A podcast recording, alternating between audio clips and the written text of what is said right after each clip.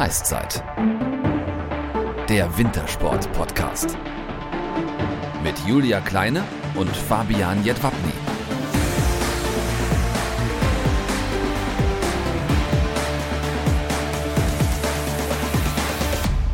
Servus und moin moin. Heißzeit Folge 13 mit der Comebackerin aus der Eisrinne Diana Eidberger. Bevor wir allerdings gleich zu Diana kommen, schauen wir, was sich in der Welt des Wintersports getan hat. Das Wintersportkarussell nimmt nämlich immer weiter an Fahrt auf und deshalb gibt es auch wieder einige heiße Nachrichten für euch. Fabi, was ist da los? Ja, es heißt Königssee statt Whistler. Wir bekommen also wieder eine Heim-WM neben Oberstdorf 2021. Gibt es somit ein weiteres Highlight im Jahr 2021. Die FIL, der internationale Bobverband, hat diese Woche bekannt gegeben, dass die WM vom 29.01. bis zum 31.01.2021 wegen der Corona-Pandemie nicht in Whistler stattfindet, sondern am Königssee in Deutschland. Ja, wir sind gespannt, ob unsere Pilotin Laura Nolte und Diana Eidberger bei der Heim-WM um Medaillen mitfahren können. Julia, ich glaube aber die nächste Nachricht, äh, die ist wieder für dich reingekommen. Ja, aber nur ganz kurz und damit auch schmerzlos. Und eigentlich hätte man es sich aufgrund der neuesten Corona-Entwicklung ja auch denken können. Die World Team Challenge auf Schalke fällt in diesem Jahr ja leider aus. Ja, leider. Ähm, aber vielleicht dann im kommenden Jahr wieder. Dafür waren vier deutsche Athleten am vergangenen Wochenende beim City Biathlon in Wiesbaden unterwegs. Für die Damen ging Janina Hettich und unsere Gästin aus Folge 9, Marin Hammerschmidt, an den Start. Sie landeten auf Platz 8 und 9. Gewonnen hat Julia Simon vor Marketa Davidova und Claire Eggen. Bei den Herren ging Benedikt Doll und Julian Eberhardt an den Start. Auch hier gab es keinen deutschen Sieg. Eberhardt und Doll landeten auf den Plätzen 6 und 7. Gewonnen hat Quintin Fillon-Maillet vor dem Norweger Tarje Bö und Michael Kritschmer. Da haben sich die deutschen Athleten ja noch ein bisschen Luft nach oben gelassen. Ja, großes Stühlerücken gab es bei der deutschen Eisschnelllaufgemeinschaft. Neuer Präsident ist Matthias Große, der Lebensgefährte von Claudia Pechstein. Mit großer Mehrheit wurde er bei der Mitgliederversammlung des DESG in Frankfurt gewählt und hat dann auch direkt mal Taten sprechen lassen. Erik Baumann und Sportdirektor Matthias Kulik müssen ihren Posten sofort verlassen. Neue Bundestrainerin wird die ehemalige Ex-Sprinterin Jenny Wolf und ihre Assistentin wird keine geringere als die ehemalige Weltklasseläuferin Gunda Niemann-Stirnemann. Einen neuen Sponsor gab es dann auch noch obendrauf. Die BO-Gruppe aus Bad Aibling hat einen langfristigen Vertrag bis 2026 unterschrieben. Ja, hoffen wir, dass bald alles wieder rund läuft im Eisoval für den Eisschnelllaufverband. Ja, bei den Langläufern, da gab es auch einen Härtetest. Ähm, dort setzte sich bei den Damen Viktoria Karl vor unserer Gästin aus Folge 10, Laura Gimmler, und Sophie Krehl durch. Bei den Herren gewann in der Skisporthalle Oberhof Anjan Sossau vor Jakob Walter und Sebastian Eisenhauer. Ja, und da die Langläufer ja was zu feiern hatten, haben wir ja auch noch was zu feiern, oder Julia? Genau, unser Kölner Jung Leon Dreiseitel, der Superstar bei den Edmonton Oilers, wurde zum MVP, also dem wertvollsten Spieler der vergangenen Saison in der NHL gewählt.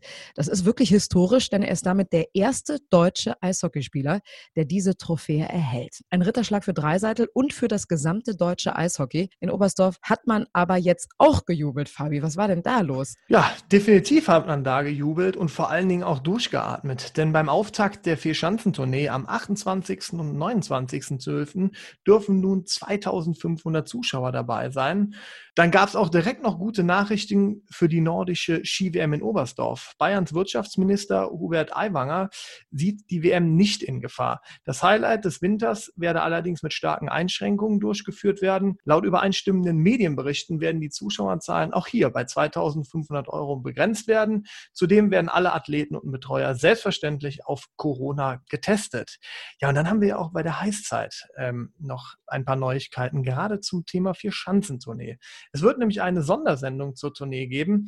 Dort werden wir alle Favoriten beleuchten und euch Insights aus den Leben der Tour geben. Das machen wir allerdings nicht alleine, sondern wir haben uns dafür natürlich einen sensationellen Gast eingeladen. Ja, Julia, sollen wir nicht verraten, wer es ist? Ja, ist denn heute schon Weihnachten? Also wenn man die Lebkuchen im Regal sieht, könnte man das denken, aber ist es nicht. Deshalb gibt es auch heute keine Tipps als Geschenk. Ich kann nur eins sagen, ihr werdet definitiv nicht enttäuscht sein. Ja, ihr habt es gehört. Wenn ihr wissen wollt, wer kommt, solltet ihr fleißig unseren Social-Media-Kanälen folgen. Dort gibt es alle Gewinnspiele und die Ankündigung der nächsten Gäste. Und das Beste ist ganz exklusiv. Ihr seid also die Ersten, die es erfahren. Natürlich werden wir euch dort auch die Termine für die Sondersendung mitteilen. So, und jetzt äh, haben wir, glaube ich, alle Nachrichten hier durch und hören ganz gespannt zu, was uns Julia über unsere heutige Gästin Diana Eidberger zu berichten hat. Wenn unsere heutige Gästin mit ihrem Rennrodel auf den Rodelbahnen dieser Welt unterwegs ist, dann hat die internationale Konkurrenz meistens keine Chance mehr auf die vorderen Plätze. Sie ist nämlich Juniorenweltmeisterin, zweifache Europameisterin, Silbermedaillengewinnerin bei den Olympischen Spielen von Pyeongchang 2018 und für den Gesamtweltcup hat sie anscheinend auch ein lukratives lukratives Abo fürs Podest abgeschlossen. Geboren wurde eine der schnellsten Mütter der Welt am 7. Januar 1991 in Ilmenau, denn im Februar diesen Jahres, da hat sie ihr Privatleben vergoldet mit Sohnemann Levi. Herzlichen Glückwunsch und herzlich willkommen, Diana Eidberger. Schön, dass du da bist. Ja, Hallöchen. Schönen guten Morgen. Guten Morgen. Bevor wir allerdings jetzt anfangen mit dem Fragenhagel, du hast den Zuhörern ja auch was mitgebracht, was sie später gewinnen können. Erzähl uns doch mal bitte, was das ist. Genau, das ist die Vorbereitung schon für den nächsten Winter sozusagen. Ähm, ich habe nach was ganz Besonderem gekramt und habe einen Thermobecher gefunden. Diesen Thermobecher, den gibt es auch nur ein einziges Mal, weil den habe ich für mich anfertigen lassen mit meinem Logo. Und der steht aber seitdem ähm, irgendwie ganz hinten im Schrank und jetzt habe ich den wieder gefunden und dachte mir, dass das bestimmt ein cooles ähm, Geschenk beziehungsweise ein, ein schöner Preis ist für das Gewinnspiel und dementsprechend würde ich den gerne ähm, loswerden wollen auf eine schöne Art und Weise. Das ist ja mega cool und den gibst du einfach so raus. Den gebe ich einfach so raus, genau. Also das also was ganz, ganz Exklusives. Ganz, ganz Exklusives. Ja, genau. ich, ich hoffe auch, dass äh, viele ähm, männliche Zuhörer da auch mitmachen, auch wenn er jetzt nicht gerade ähm, ja nach vom Design her nach ähm, dem Härtegrad eines Mannes schreit. Ist er pink? Nein, er ist nicht pink, er ist blau, aber mein, aber mein Logo ist drauf und da sind Schneeflocken und ein bisschen geschnörkelte Schrift. Das sieht dann doch eher feminin aus. Aber ähm, ein Glühwein geht da gut rein ähm, oder ein warmes Bier für den Winter vielleicht also auch. Ich, ich spreche mal für alle Männer, wer seinen Zweck erfüllt, dann geht da bestimmt einiges an Bewerbungen ein. Ja, das ich denke auch. Sagen. Und es ist der einzige Becher mit einem Diana Eidberger Schriftzug, deswegen absolut exklusiv. Und genau diesen wirklich coolen Diana Eidberger Thermobecher könnt ihr bei uns gewinnen, wenn ihr uns bei Instagram und oder Facebook folgt und einen eurer Freunde oder jemanden von eurer Familie markiert. Die oder der muss uns dann auch einfach nur folgen und zack, könnt ihr mit ein bisschen Glück gewinnen. Wir posten nämlich vor jeder neuen Folge ein Bild der Sportler, die wir zu Gast haben werden. Und unter allen Einsendungen wird dann später per Social Media ausgelost, wer diesen Thermobecher von Diana Eidberger zum Beispiel gewinnen wird. Also macht mit, es lohnt sich. Wir drücken euch auf jeden Fall die Daumen. Ja, Diana, die erste Frage, die man immer gestellt bekommt als frisch gebackene Mama, äh, ich kenne das auch aus eigener Erfahrung. Wie geht's dir und hast du dir das Leben mit Kind so vorgestellt? Äh, also es geht mir grundsätzlich sehr gut, muss ich sagen. Wir sind vom Glück gesegnet, dass wir ein schönes Anfängerbaby haben. Und das heißt auch, wenn es mir am Anfang. Sofort durchgeschlafen.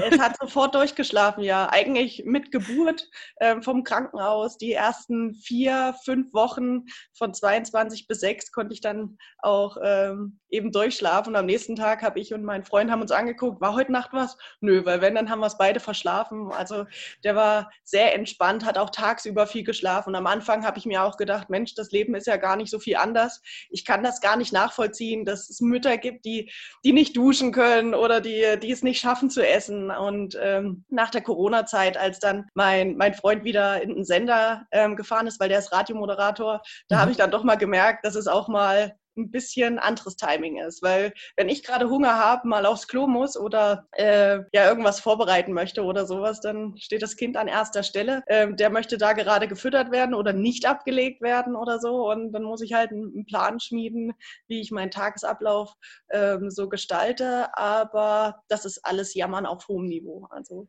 wir haben ein schönes, ein schönes Anfängerbaby, ja. Ja, das äh, freut mich für dich. Ich hatte das immer, wenn ich mir Kaffee machen wollte. Und genau in dem Moment hatte das Kind Hunger. Und dann bin ich wieder zurück an meinen Kaffeebecher und da war der Kaffee kalt.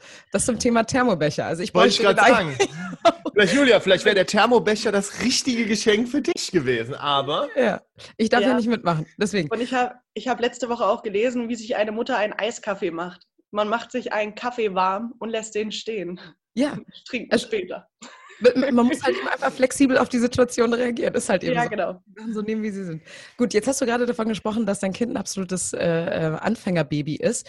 Aber es ist doch auch ein bisschen so wie, wie Leistungssport zu treiben. Ne? Man geht definitiv so ein bisschen über seine Grenzen hinaus, was äh, den Schlaf angeht, oder? Ich bin unfassbar erstaunt, was der Körper zu leisten vermag. Ich war sowieso erstaunt, wie äh, eine Geburt vonstatten geht. Ich glaube, das war das Krasseste, was mein Körper je erlebt hat ähm, und erleben durfte bisher. Noch erstaunter bin ich jetzt mit wie wenig Schlaf auch ja im Allgemeinen erstmal Mütter auskommen, weil mein Freund, der schläft durch, der kriegt nachts auch nichts mit, wenn ich, wenn ich Levi fütter oder sowas. Und dass ich das über Tage auch hinziehen kann und dass man trotzdem tagsüber funktioniert irgendwie. Es, es klappt. Und das ist, das ist das Erstaunliche daran. Aber da hat die Evolution was ganz Hervorragendes ähm, erfunden, so dass man auch keine Angst hat, irgendwann zu sagen, hey, vielleicht möchte ich doch ein zweites Kind. Weil auch da muss ich ja dazu sagen, ist er mein Freund derjenige, der sagt, no way, erstmal erstmal ja. gar nicht. Eins reicht, sagt er, eins reicht. Ja, der, der empfand es dann doch alles ein bisschen zu krass. Wir hatten vor ein paar Wochen Eiskunstlauf-Olympiasiegerin Aljona Savchenko hier im Gespräch, die im vergangenen September ja Mutter eines kleinen Mädchens geworden ist. Und sie hat uns erzählt, äh, dass sie in ihrem Leben immer irgendwie einen Plan hatte, den sie verfolgt hat. Doch dann kam ihre Tochter und zack, konnte sie nicht mal irgendwie den Tag planen. War das bei dir auch so oder hattest du auch direkt diese Struktur drin? Ähm, also es ist vom Vorteil, diese sportliche Struktur drin zu haben, weil ähm, man kann sehr viel auf einmal handeln, ohne die Nerven zu verlieren. Aber man kann nichts mehr planen und muss aber planen. Das heißt, ich kann nicht sagen, ich bin morgen um 13 Uhr zum Kaffee trinken oder ich kann morgen um 14 Uhr ins Training gehen oder ähm, was auch immer, weil es kann sein, dass mein Kind über die Nacht einen anderen Rhythmus entwickelt und ich mich darauf erstmal einstellen muss. Aber wenn es dann soweit ist, muss ich schon angezogen sein? Muss ich alle Sachen gepackt haben, dass wenn er ähm, bereit ist, meinetwegen ein Nickerchen zu machen oder so, dass ich ihn schnappe und dann loskomme, dass er schläft. Also man ist immer allzeit bereit, ne? Für jeden Einsatz. Ja, genau. Man hat irgendwie sämtliche Pläne im Kopf und ähm, darauf habe ich mich aber schon auch während der Schwangerschaft eingestellt, dass, es, ähm, dass ich nicht ganz planlos an die Sache rangehe. Und das ist den Sportlern immer gut geschrieben, weil ja unser Leben bisher durch äh, Strukturen und Organisationen ähm, geprägt war. Da habe ich doch direkt mal eine Frage und zwar, wie läuft das denn dann in der kommenden Weltcup-Saison? Ich meine, du kommst jetzt wieder, fährt Levi dann mit äh, die ganze, den ganzen Winter oder hast du da schon Gedanken drüber gemacht? Sicherlich. Ja, ja, klar. Also jetzt sind sie auf alle Fälle zum Lehrgang mit. Ähm, ich hatte beim Bundestrainer angefragt und auch bei der, ähm, bei der Damengruppe beziehungsweise bei den Betreuern und Trainern, die jetzt dabei sind, ähm, ob die damit ein Problem haben, weil ich ja auch noch ähm, in der Stillzeit bin. Wir gewöhnen Devi gerade an die Beikost mit an, aber ganz ohne die beliebte Milch geht es ja dann doch nicht. Und ähm, Chris wird sich ab August, ab 21. August ist ja in Elternzeit bis Ende des Jahres und ähm, soweit es uns möglich ist und es auch niemanden anderen stören sollte, sind die zwei auf alle Fälle mit dabei. Wahrscheinlich nicht im gleichen Hotel, weil da geht es auch immer drunter und drüber und je nachdem, wie die Situation sich halt auch, ähm, wie sich das Ganze entwickelt oder so. Aber ist schon geplant, dass die eigentlich mit dabei sind, weil ähm, ich im Rahmen des Sports so viele Sachen auch noch verpassen werde, dass ich gesagt habe, wenn ich die Möglichkeit habe und ähm, wenn auch Chris mit kann, dass ähm, die zwei auf alle Fälle mit dabei sind und mich dahin unterstützen. Ja. Hört sich nach der perfekten Planung an. Äh, Zumindest theoretisch. das Wie wird auch praktisch. Wird, das, genau. das wird auch praktisch funktionieren. Da kann man doch eigentlich sagen, dass der Sport diesbezüglich doch relativ weit ist, ne? Weil bei anderen Arbeitgebern, da muss man ja häufig äh, diskutieren, vor allem wenn man halt eben noch ein Stillkind ist, dass man früher wieder in den Job irgendwie einsteigt, oder? Ja, ich muss dazu sagen, die Situation bei uns ist sehr glücklich, weil ähm, im Damen-Nachwuchs äh, gibt es nicht ganz so viel. Und man hat jetzt letztes letztes Jahr da ein Loch füllen müssen. Das hat ähm, der Norbert Loch sehr gut gemacht mit den Juniorinnen beziehungsweise mit den jüngeren Sportlerinnen. Ähm, da wusste er letztes Jahr, weil ja auch meine Sportkollegin, die Nathalie Geisenberger, ja auch schwanger war, ähm, da wusste man nicht, wie man jetzt zwei einer seiner besten Rennpferde irgendwie ersetzen kann. Und es war so ein bisschen geprägt davon, äh, ja, wie schaut die Saison aus mit, äh, mit den anderen Athletinnen. Und die haben sich aber echt wacker geschlagen. Aber dennoch ist die, die Lücke zur Weltspitze einfach noch viel zu groß. Ich habe aber von vornherein gefragt, wie es möglich war, äh, wäre, das eben zu unterstützen. Ich habe auch ähm, Unterstützung im Trainerkreis gefunden, die gesagt haben, hey Jana, wir finden cool, dass du das machen möchtest. Ich habe mich von vornherein nicht ähm, da ausgesprochen und habe gesagt, hey, ich werde jetzt Mama und mit Sport möchte ich nichts mehr am Hut haben, sondern ich habe gesagt, ich möchte mich auch so nicht geschlagen geben. Ich weiß, dass bei mir im Herzen brennt es noch und ich möchte unbedingt auch wieder auf den Schlitten drauf. Ich habe noch das Ziel Olympia vor den Augen und ähm, 2023 die Heim-WM bei mir zu Hause und wollte dort dann eigentlich den Cut machen und habe dann ganz offen gefragt, habt ihr Lust darauf? Habt ihr, äh, wollt ihr mich darin unterstützen? Und wenn sie gesagt hätten, nö, dann hätte ich gesagt, okay, ciao Kakao, dann, dann sieht man sich da auch einfach nicht mehr wieder. Aber so äh, blieb ihnen auch nichts übrig, als zu sagen, hey, wir nehmen das Projekt einfach mal in die Hand und im Rahmen der Potters Geschichte fällt das vielleicht auch gar nicht so schlecht für den Verband dann äh, zu Buche, weil ja das ja auch ein attraktiver Arbeitgeber für einen Sport dann ist. Und ich kenne ganz viele Mädchen, die oder Frauen auch, die von Grund auf sagen, ich mache erst Sport und dann Familie. Aber viele finden auch nicht den Absprung zu sagen, okay, ich höre jetzt wirklich auf und kümmere mich um das Leben danach, sondern sagen, naja, ein Jahr geht noch. Na, und dann geht ja noch ein Jahr. Und auf einmal ziehen die Jahre ins Land und man ist ja, gehen 40 oder so. Ähm, gar keine Frage, das ist alles ja auch noch machbar. Aber dieser Weg, den wollte ich für mich auf alle Fälle nicht. Und ich habe gesagt, ich möchte nicht mein Leben lang mit Sport verbringen und das Schönste irgendwie im Leben verpassen, weil ähm, ich bin Soldatin bei der Sportfördergruppe der Bundeswehr. Ja, ich habe ähm, noch keine fertige Ausbildung, die muss ich machen. Ich habe noch nicht einen Tag wirklich richtig hart ähm, in der Wirtschaft gearbeitet oder so. Das äh, sagt mir mein Freund auch immer, du wirst dich mal umgucken, wenn du irgendwann mal arbeiten gehst, richtig. Und ähm, das wollte ich alles noch machen. Und dann soll noch Familie anstehen. Ja, dann kann ich eigentlich schon spitz gesagt in Rente gehen und da ist nicht mehr viel mit Familie. Und deswegen sehe ich das jetzt äh, ein bisschen anders und versuche es auf diesen Weg eben irgendwie zu vereinbaren. Ein sehr, sehr guter Weg. Und eigentlich haben wir ja auch schon 2020 und da sollte es eigentlich für eine Frau normal sein, dass man Privatleben und Berufsleben miteinander vereinbaren kann, ohne aber, Einbußen zu haben.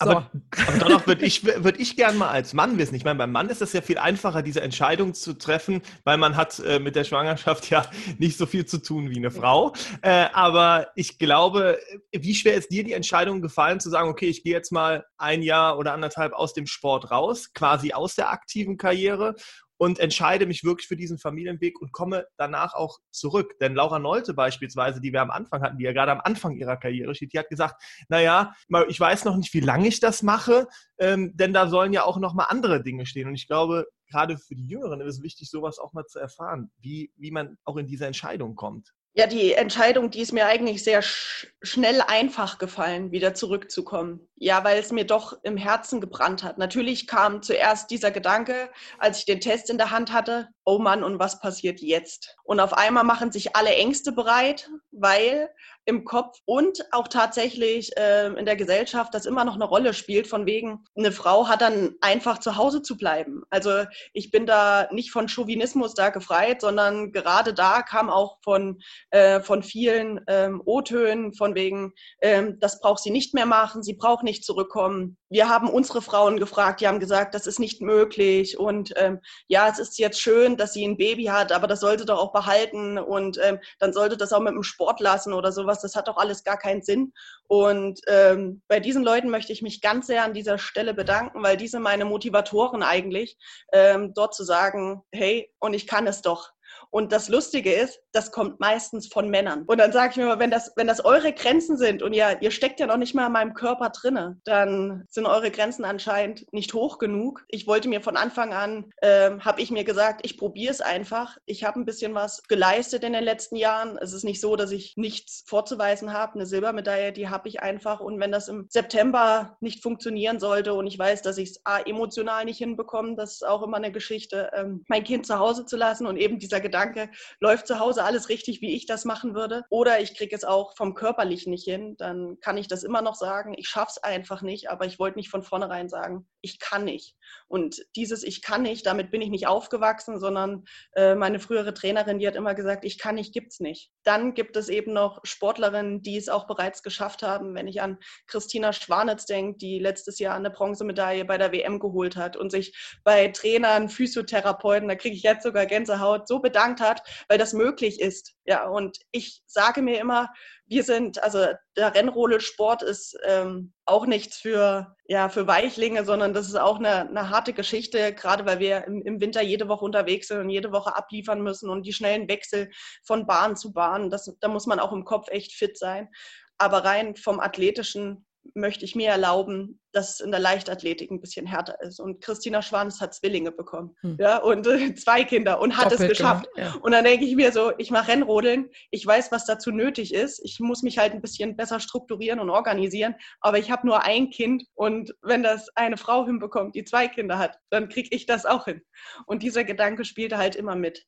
Ja, also was ich, was, was ich immer schlimm finde, ist, dass man überhaupt zu diesen Gedanken irgendwie gebracht wird von außerhalb. Ne? Also man, man sollte eigentlich immer auf sich hören und selber gucken, okay, schaffe ich das oder schaffe ich das nicht? Kriege ich das miteinander vereinbart und dann mache ich das auch einfach und dann sollte ich auch zu 1000 Prozent die Unterstützung bekommen und nicht noch Leute, die dann kommen und sagen, ja, aber hast du schon darüber nachgedacht? So als wenn man natürlich nicht darüber nachgedacht hätte. Ja, aber, aber das ist, das ist das, was auch in der, äh, dieses gesellschaftskritische, weil wir stehen ja ein Stück weit in der Gesellschaft, sind für die Unterhaltung mit zuständig bei Sportwettkämpfen und ähm, ich bin von klein auf mit Kritik ähm, aufgewachsen, ähm, habe Trainern und Betreuern vertraut, die gesagt haben, hm, das machst du so richtig oder nee, das ist falsch. Gerade ähm, im Rennrodelbereich in der Bahn oder sowas, da geht's, wenn wir im Ziel sind, mit einer, mit einer kurzen Funkbesprechung geht das eigentlich los. Dann muss man sich umstellen irgendwo und da hört man auch auf viel von außen. Aber ich glaube auch der Schritt, dass ich aus Thüringen weggegangen bin, um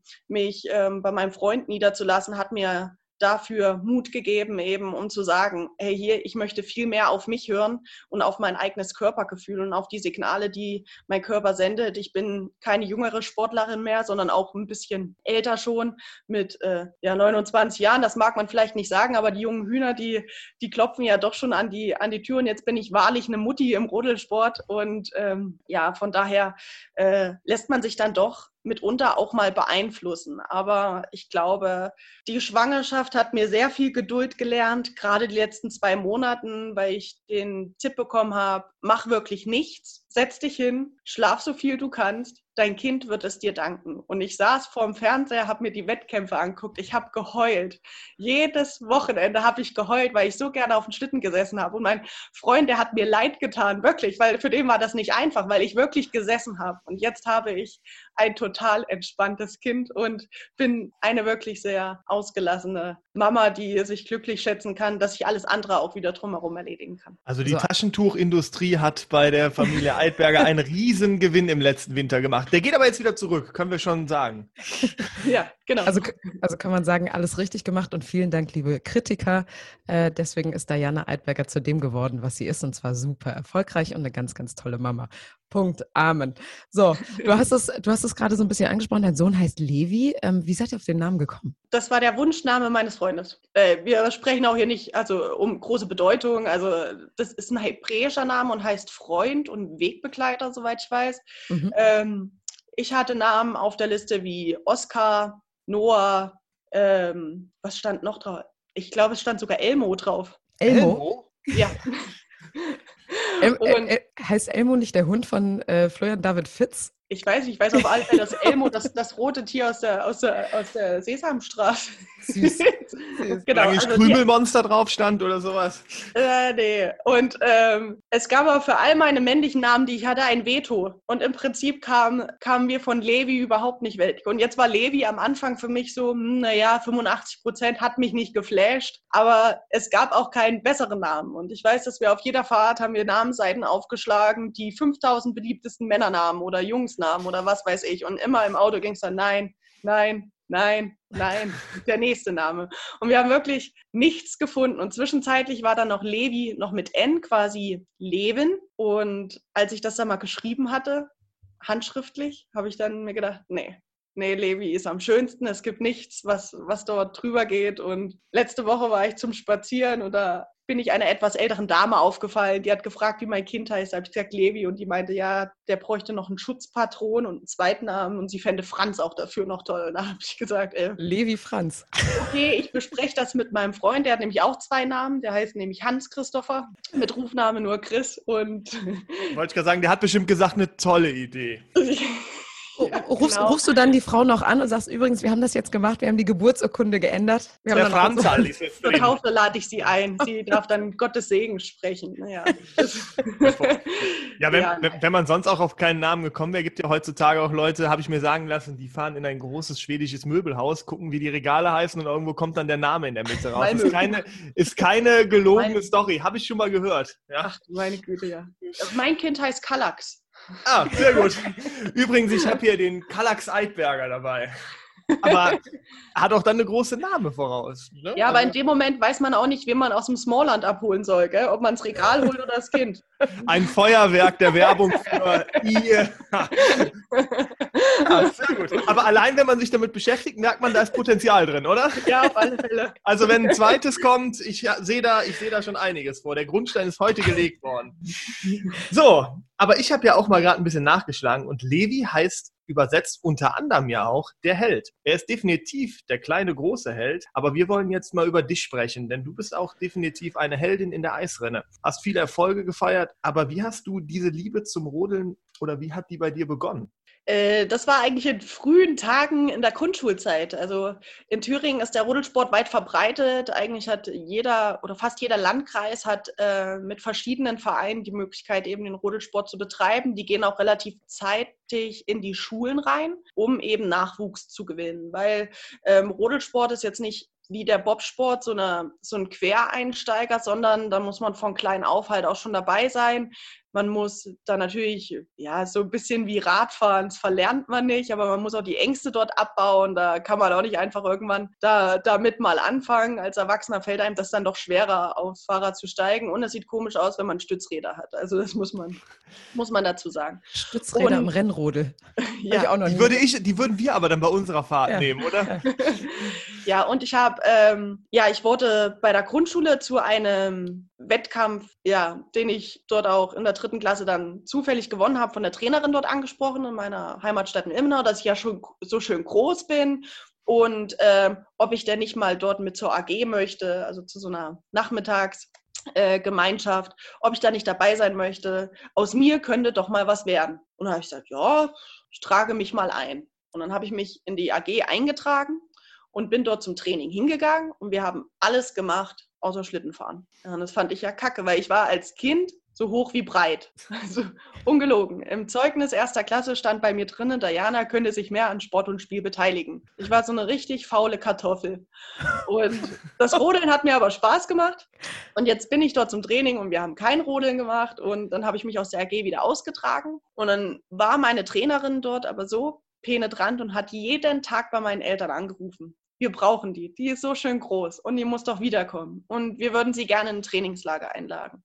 Und es war 2001, da bin ich dann das erste Mal in ein Trainingslager mitgefahren und seitdem eigentlich auch dort geblieben. Aber kurze Frage von mir, als Rodler muss man groß sein, also quasi so wie im Basketballsport oder Volleyballsport, wo man am besten irgendwie über 1,80 ist. Also für, fürs Rodeln ist es eigentlich perfekt, groß zu sein. Perfekt jetzt würde ich jetzt nicht sagen, weil es gibt auch äh, kleinere Sportler und auch zierlichere mittlerweile. Also die Julia Taubitz, die letztes Jahr einen Gesamtweltcup gewonnen hat, die ist nicht groß und die ist auch nicht schwer, sondern widerspricht eigentlich dem, diesem Klischee. Aber äh, zu einer gewissen Zeit war es vom Vorteil eben groß zu sein, weil man die Last auf den Schlitten ganz anders verteilen kann, auch mit einem ganz anderen Druckverhältnissen und Zugverhältnissen durch die Bahn fahren kann und eben letztendlich mehr Geschwindigkeit mitnimmt. Ja, und mittlerweile ist aber die technischen, also sind die technischen Voraussetzungen auf dem Schlitten so individuell und können viele Sachen ausgleichen, sodass auch die jüngeren, äh, nicht die jüngeren, die kleineren und die zierlicheren Athletinnen ähm, da auch einen Vorteil haben. Also das ist kein Nonplusultra-Rezept jetzt mehr. Und es gibt viele Vorteile, die ich dadurch habe, aber es gibt auch eine Menge Nachteile. Also es hält sich immer die Waage. Julia Taubitz hat, glaube ich, im letzten Wettkampf ne, den Gesamtweltcup gewonnen, im Ja, genau. allerletzten. Ja, genau. Ja, krass. Herzschlagfinale. Ja, herzlichen Dank. Würdest du denn dann auch sagen, dass deine Trainerin beispielsweise deine größte Unterstützerin war in dem, im Zeitraum? Auf alle Fälle war sie die Entdeckerin und hatte auch den richtigen Riecher bis heute und hat mich auch sehr geprägt und zu der Athletin gemacht, die ich, die ich da auch bin. Auch wenn man jetzt nicht so krass im Rehkontakt ist wie zum Beispiel in der Leichtathletik. Da haben ganz viele zu ihrem Heimtrainer ein, ein sehr inniges ähm, Verhältnis und einen sehr ähm, persönlichen Kontakt. Den habe ich mit ihr an sich auch, aber eben nicht auf Dauer. Und sie ist äh, ja auch eher für den Nachwuchsbereich zuständig und nicht mehr für, den, für die älteren äh, Damen. Aber so im Großen und Ganzen ist sie meine, neben meinen Eltern, längste Lebzeitbegleiterin. Unterstützerin. Genau. Ja. und auch gut, dass sie so penetrant war, ne? Dass sie weiter an dir dran geblieben ist. Ja, definitiv, ja. Also ich, ich, mir war das dann schon ganz unangenehm und meine Eltern, die haben dann gesagt, ja, willst du es jetzt nun machen? Also dann sag halt jetzt ja oder nein. Und dann habe ich gesagt, na gut, da fahre ich halt mit. Also okay. Bitte, Na, wenn fahr sein muss. Dann mache ich es nochmal einfach. Ja. Der deutsche Rennrodelsport ist sehr erfolgreich gewesen in den letzten Jahren, vor allem auch durch die Frauen. Olympiasiegerin, Weltmeisterin, Europameisterin, Gesamtweltcupsiegerin wie Silke Otto, Silke Krauser, Susi Erdmann oder Anke Niedernhuber. Das geht jetzt schon lang so weiter. War eine Fahrerin auch so dein großes Vorbild? Wo ich jünger war, war es immer die Silke Kraushaar. Also, weil sie ja sehr akribisch war und auch nie eine der größten Sportlerinnen oder so. Und ansonsten muss ich tatsächlich sagen, hatte ich nie ein krasses Vorbild im, also noch nie, auch nicht im, im Sport, sondern ähm, ich war rein athletisch immer relativ schlecht und musste irgendwie zu allen hochschauen. Und ähm, dadurch, dass wir in den Mannschaften auch ähm, sehr eng äh, miteinander trainiert haben, beziehungsweise ja die, die Leistungsdichte ähm, sehr eng war und wir die Weltspitze immer vor Ort hatten, konnte ich mich an, an jeden orientieren. Und letztendlich musste ich mich an dem messen, wozu ich selber imstande war äh, zu leisten. Und deswegen habe ich dann irgendwie ja gesagt, nee, nee, ich muss erst mal selber dort rankommen, ich muss erst mal selber eine Grundlage schaffen, um ein bisschen fit zu sein, um überhaupt an die Weltspitze ranzukommen. Und ähm, was ich über die letzten Jahre gelernt habe, ist, dass der Rennsport im Kopf entschieden wird. Ja, und da weiß ich ja eh nie, wie die anderen Athletinnen ticken. Und weil es ja auch von den Voraussetzungen her unterschiedlich ist. Klar könnte ich jetzt sagen, ähm, ja, dass viele Athletinnen Vorbilder sein können mit dem, was sie geleistet haben, rein, rein sportlich gesehen. Aber die körperlichen Voraussetzungen sind, wie gesagt, andere. Manche sind kleiner, ein bisschen zierlicher. Dann kann man sagen, hm, okay, aber du bist ja jetzt größer, deswegen kannst du das eben noch nicht so gut oder also das ist sehr, sehr schwierig da, da zu erklären. Und deswegen habe ich immer gesagt, nee, ich gucke erst mal, dass ich irgendwie fit werde, dass ich da, dass ich da irgendwie mithalten kann. Und auf den Schlitten habe ich es immer bisher ganz gut hinbekommen. Aber wie hast du das denn erlebt? Du bist ja in der Dekade groß geworden, wo, glaube ich, vier oder fünf Olympische Spiele hintereinander nur von deutschen Fahrerinnen gewonnen worden sind. Und zwar wirklich Gold, Silber und Bronze. Also wie, wie hast du das damals miterlebt? Hast du dann auch gesagt, ach ja, da, das möchte ich auch irgendwie für mich erreichen? Wenn du jetzt sagst, ich, hatte, ich hatte jetzt keine expliziten Vorbilder, aber das ist schon cool irgendwie. Also ich hatte nie als, als Kind den Gedanken, oh, ich will zu Olympischen Spielen, sondern ich habe 2001 angefangen. Das erste Mal ist mir natürlich aufgefallen 2002 in Salt Lake City, als die drei Damen ähm, dort alles abgeräumt haben. Und da dachte ich mir so, hey cool, das mache ich auch. Ähm, und da war das eher, eher die Aufregung. Vier Jahre später äh, dann in Turin auch wieder das Gleiche. Und da dachte ich mir, also das habe ich gar nicht so wirklich miterlebt ähm, sondern ich war da so auf mich fixiert und habe ähm, in der Zeit, wo ich in Oberhof auf dem Sportgymnasium war, auch über Jahre und das ist bis jetzt so, jedes Jahr jemanden gehen sehen. Also das ist so ein bisschen mit Verlaub gesagt, wie bei alten Menschen, die dann ja sehen, dass dann irgendwie alle aus ihrem Alter dahin scheiden, wenn ich das mhm. jetzt so salopp sagen muss. Aber, aber so war das für mich auch, weil jedes Jahr ist jemand gegangen, der gut war, aus irgendwelchen, aus irgendwelchen Gründen. Manche haben es familiär oder ähm, rein vom, vom Druck her überhaupt nicht stand, äh, standgehalten, andere rein sportlich nicht. Und ich habe mich irgendwie jedes Jahr ähm, da durchgekämpft und letztendlich äh, bin ich die Einzige aus dem Jahrgang 91 geblieben, die gesagt, hey cool, ich habe alles irgendwie hinter mir gelassen und ähm, bin jetzt so irgendwo angekommen, äh, wo das überhaupt gar keine Rolle mehr spielt, sondern ähm, kann emotional sagen, ich bin in, einer, in der Welt-Rodelelite angekommen und ich muss keinen mehr verdrängen, weil ich gut bin, so wie ich bin. Und dann muss ich auch nicht an Platz 1 sein und einen schlechten Wettkampf gehabt haben, weil dann würde ich wieder zu kritisch und zu, zu krass dort ähm, rein analysieren, sondern ich bin auch zufrieden, wenn ich sage, hey, ich bin heute nur Vierte geworden, aber ich habe ein richtig geiles Rennen abgeliefert. Und so habe ich bei den Olympischen Spielen 2018 nach Lauf 4 die Arme in die Luft gerissen, weil ich wusste, hey geil, das sind meine ersten Spiele und ich werde hier Vierte. Ja, also damit habe ich überhaupt gar nicht gerechnet, dass es letztendlich noch zu Silber reicht. Damit hatte ich noch weniger gerechnet, aber ich war im ersten Moment erstmal froh, dass ich ein so gutes Ergebnis hatte, weil ich so viel Spaß daran hatte, einfach das zu machen. Und dann muss ich nicht, wie gesagt, auf 1, 2, 3 sitzen, sondern äh, ich gebe mich mittlerweile auch mit weniger zufrieden, auch wenn das vielleicht für Verbandseite oder für, für jemand andere nicht der Anspruch ist, aber das ist der Anspruch, den ich mir selber gesetzt habe, ohne mir selber auch Druck zu machen, weil dementsprechend geht man ja auch befreiter an ein Rennen ran, wenn man sagt, ich muss heute nicht gewinnen. Warum? Aber ein paar Ziele hast du ja noch, hast du ja eben schon in der Anmoderation gesagt für, die, für Ja, das genau. Comeback, ohne das Druck jetzt so, ohne den Druck zu hoch zu hängen. Aber du hast dich ja auch schon äh, zur Legende gekrönt, 2018 bei den Olympi Olympischen Spielen von Pyeongchang mit einer Silbermedaille. Wie war das damals für dich? Nimm uns da mal so ein bisschen auf die letzten Meter mit. Ich versuche es, ich versuche mich kurz zu fassen, weil eigentlich gibt's, könnte ich eine, eine Enzyklopädie über mein Leben schreiben, weil ich so viel erlebt Also wir haben habe, bis so 12 viele Uhr Zeit, hast du gesagt, ne? Bis Ja, ja, 12? genau. Ja, wir, okay. haben, wir können ein bisschen was anreißen. Also, Also äh, ich, ich glaube, ich muss ausholen bei der ein bisschen weiter vorweg, weil ähm, 2018 war mein erstes Jahr in der, äh, in der Nationalmannschaft und äh, 2014, ja genau, ähm, wo die Olympischen Spiele in Sochi waren. Und ich war damals bei, der Selek bei dem Selektionsrennen auch in Sochi mit, bin dort Dritte geworden von den Damen, die dort mit dabei waren. Und Ganz kurz, äh, Selektionsrennen ist was? Ich glaube, das Äh, weiß jetzt nicht ein- jeder.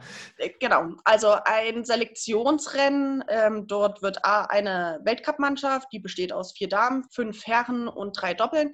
Die wird daraus gebildet und die komplette Rodel-Mannschaft besteht aber aus viel mehr Athleten. Dort wird eben selektiert nach den Rennen, wer in die Weltcup-Mannschaft kommt, beziehungsweise, also nach einem Punkte-Ranking, beziehungsweise ähm, in dem Jahr war es ja auch ein Olympia-Ranking, weil es ging ja auch um die Tickets für Sochi. Und bei dem Rennen, das hat im Herbst 2013 schon stattgefunden, bin ich Dritte geworden, hinter der Anke Wischnewski und hinter der Nathalie Geisenberger, zweimal. Dort haben zwei Rennen stattgefunden. Und es war eigentlich auch schon ein gutes Ergebnis. Ich habe mich äh, für den Weltcup qualifiziert, habe dort auch mächtig Punkte gesammelt und bin dann aber nicht für Sochi nominiert worden, weil zu den Olympischen Spielen nur drei Frauen starten dürfen. Ich war als vierte Dame im Weltcup mit dabei und habe es aber nicht zu den Spielen geschafft. Und mein damaliger Trainer, der Norbert Hahn, der hat gesagt, du Diana, das ist nicht schlimm. Es wäre schön gewesen, wenn, aber die nächsten Spiele sind deine. Und ich werde dich die nächsten vier Jahre, egal auf welche Art und Weise, werde ich dich begleiten und ich möchte gemeinsam mit dir diesen Weg gehen. Und da war ich gar nicht traurig drum, dass ich dort gar nicht mit dabei war, sondern habe gesagt, okay, in vier Jahren, dann möchte ich unbedingt mit dabei sein. Das Jahr drauf war bis dato meine wohl erfolgreichste Rodelsaison, also 2000, die Saison von 2014 zu 15. Dort bin ich ja auch Europameisterin geworden auf der Olympiabahn in Sochi und im Gesamtweltcup Zweite und war eigentlich auch motiviert, dass man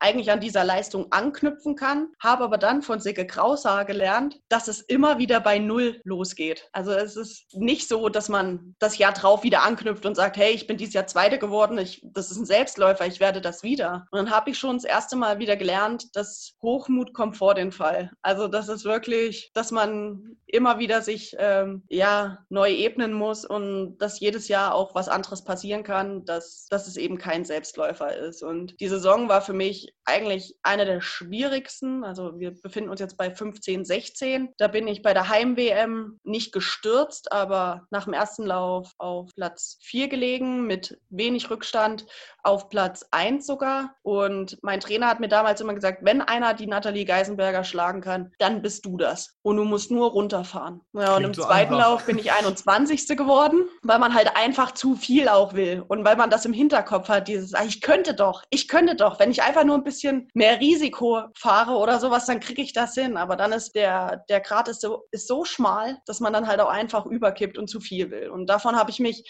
nur schwer erholt. Auch, dass ich ähm, anschließend im Weltcuprennen gestürzt bin. Auch das war wieder in Sochi und eigentlich war die Saison dann dahin. Und die Saison 2016, 17 war auch nicht wirklich pralle. Plus dazu, dass ich mich im, im Skiurlaub 2017 habe ich mir die Schulter ausgekugelt. Die Schulter, die war eh schon ein bisschen ladiert. Im Skiurlaub die Schulter ausgekugelt. Und ein Jahr vor Olympia dachte ich mir, das wird jetzt richtig hart. Du bist komplett auf Goldkurs, hast du dir gedacht. Läuft.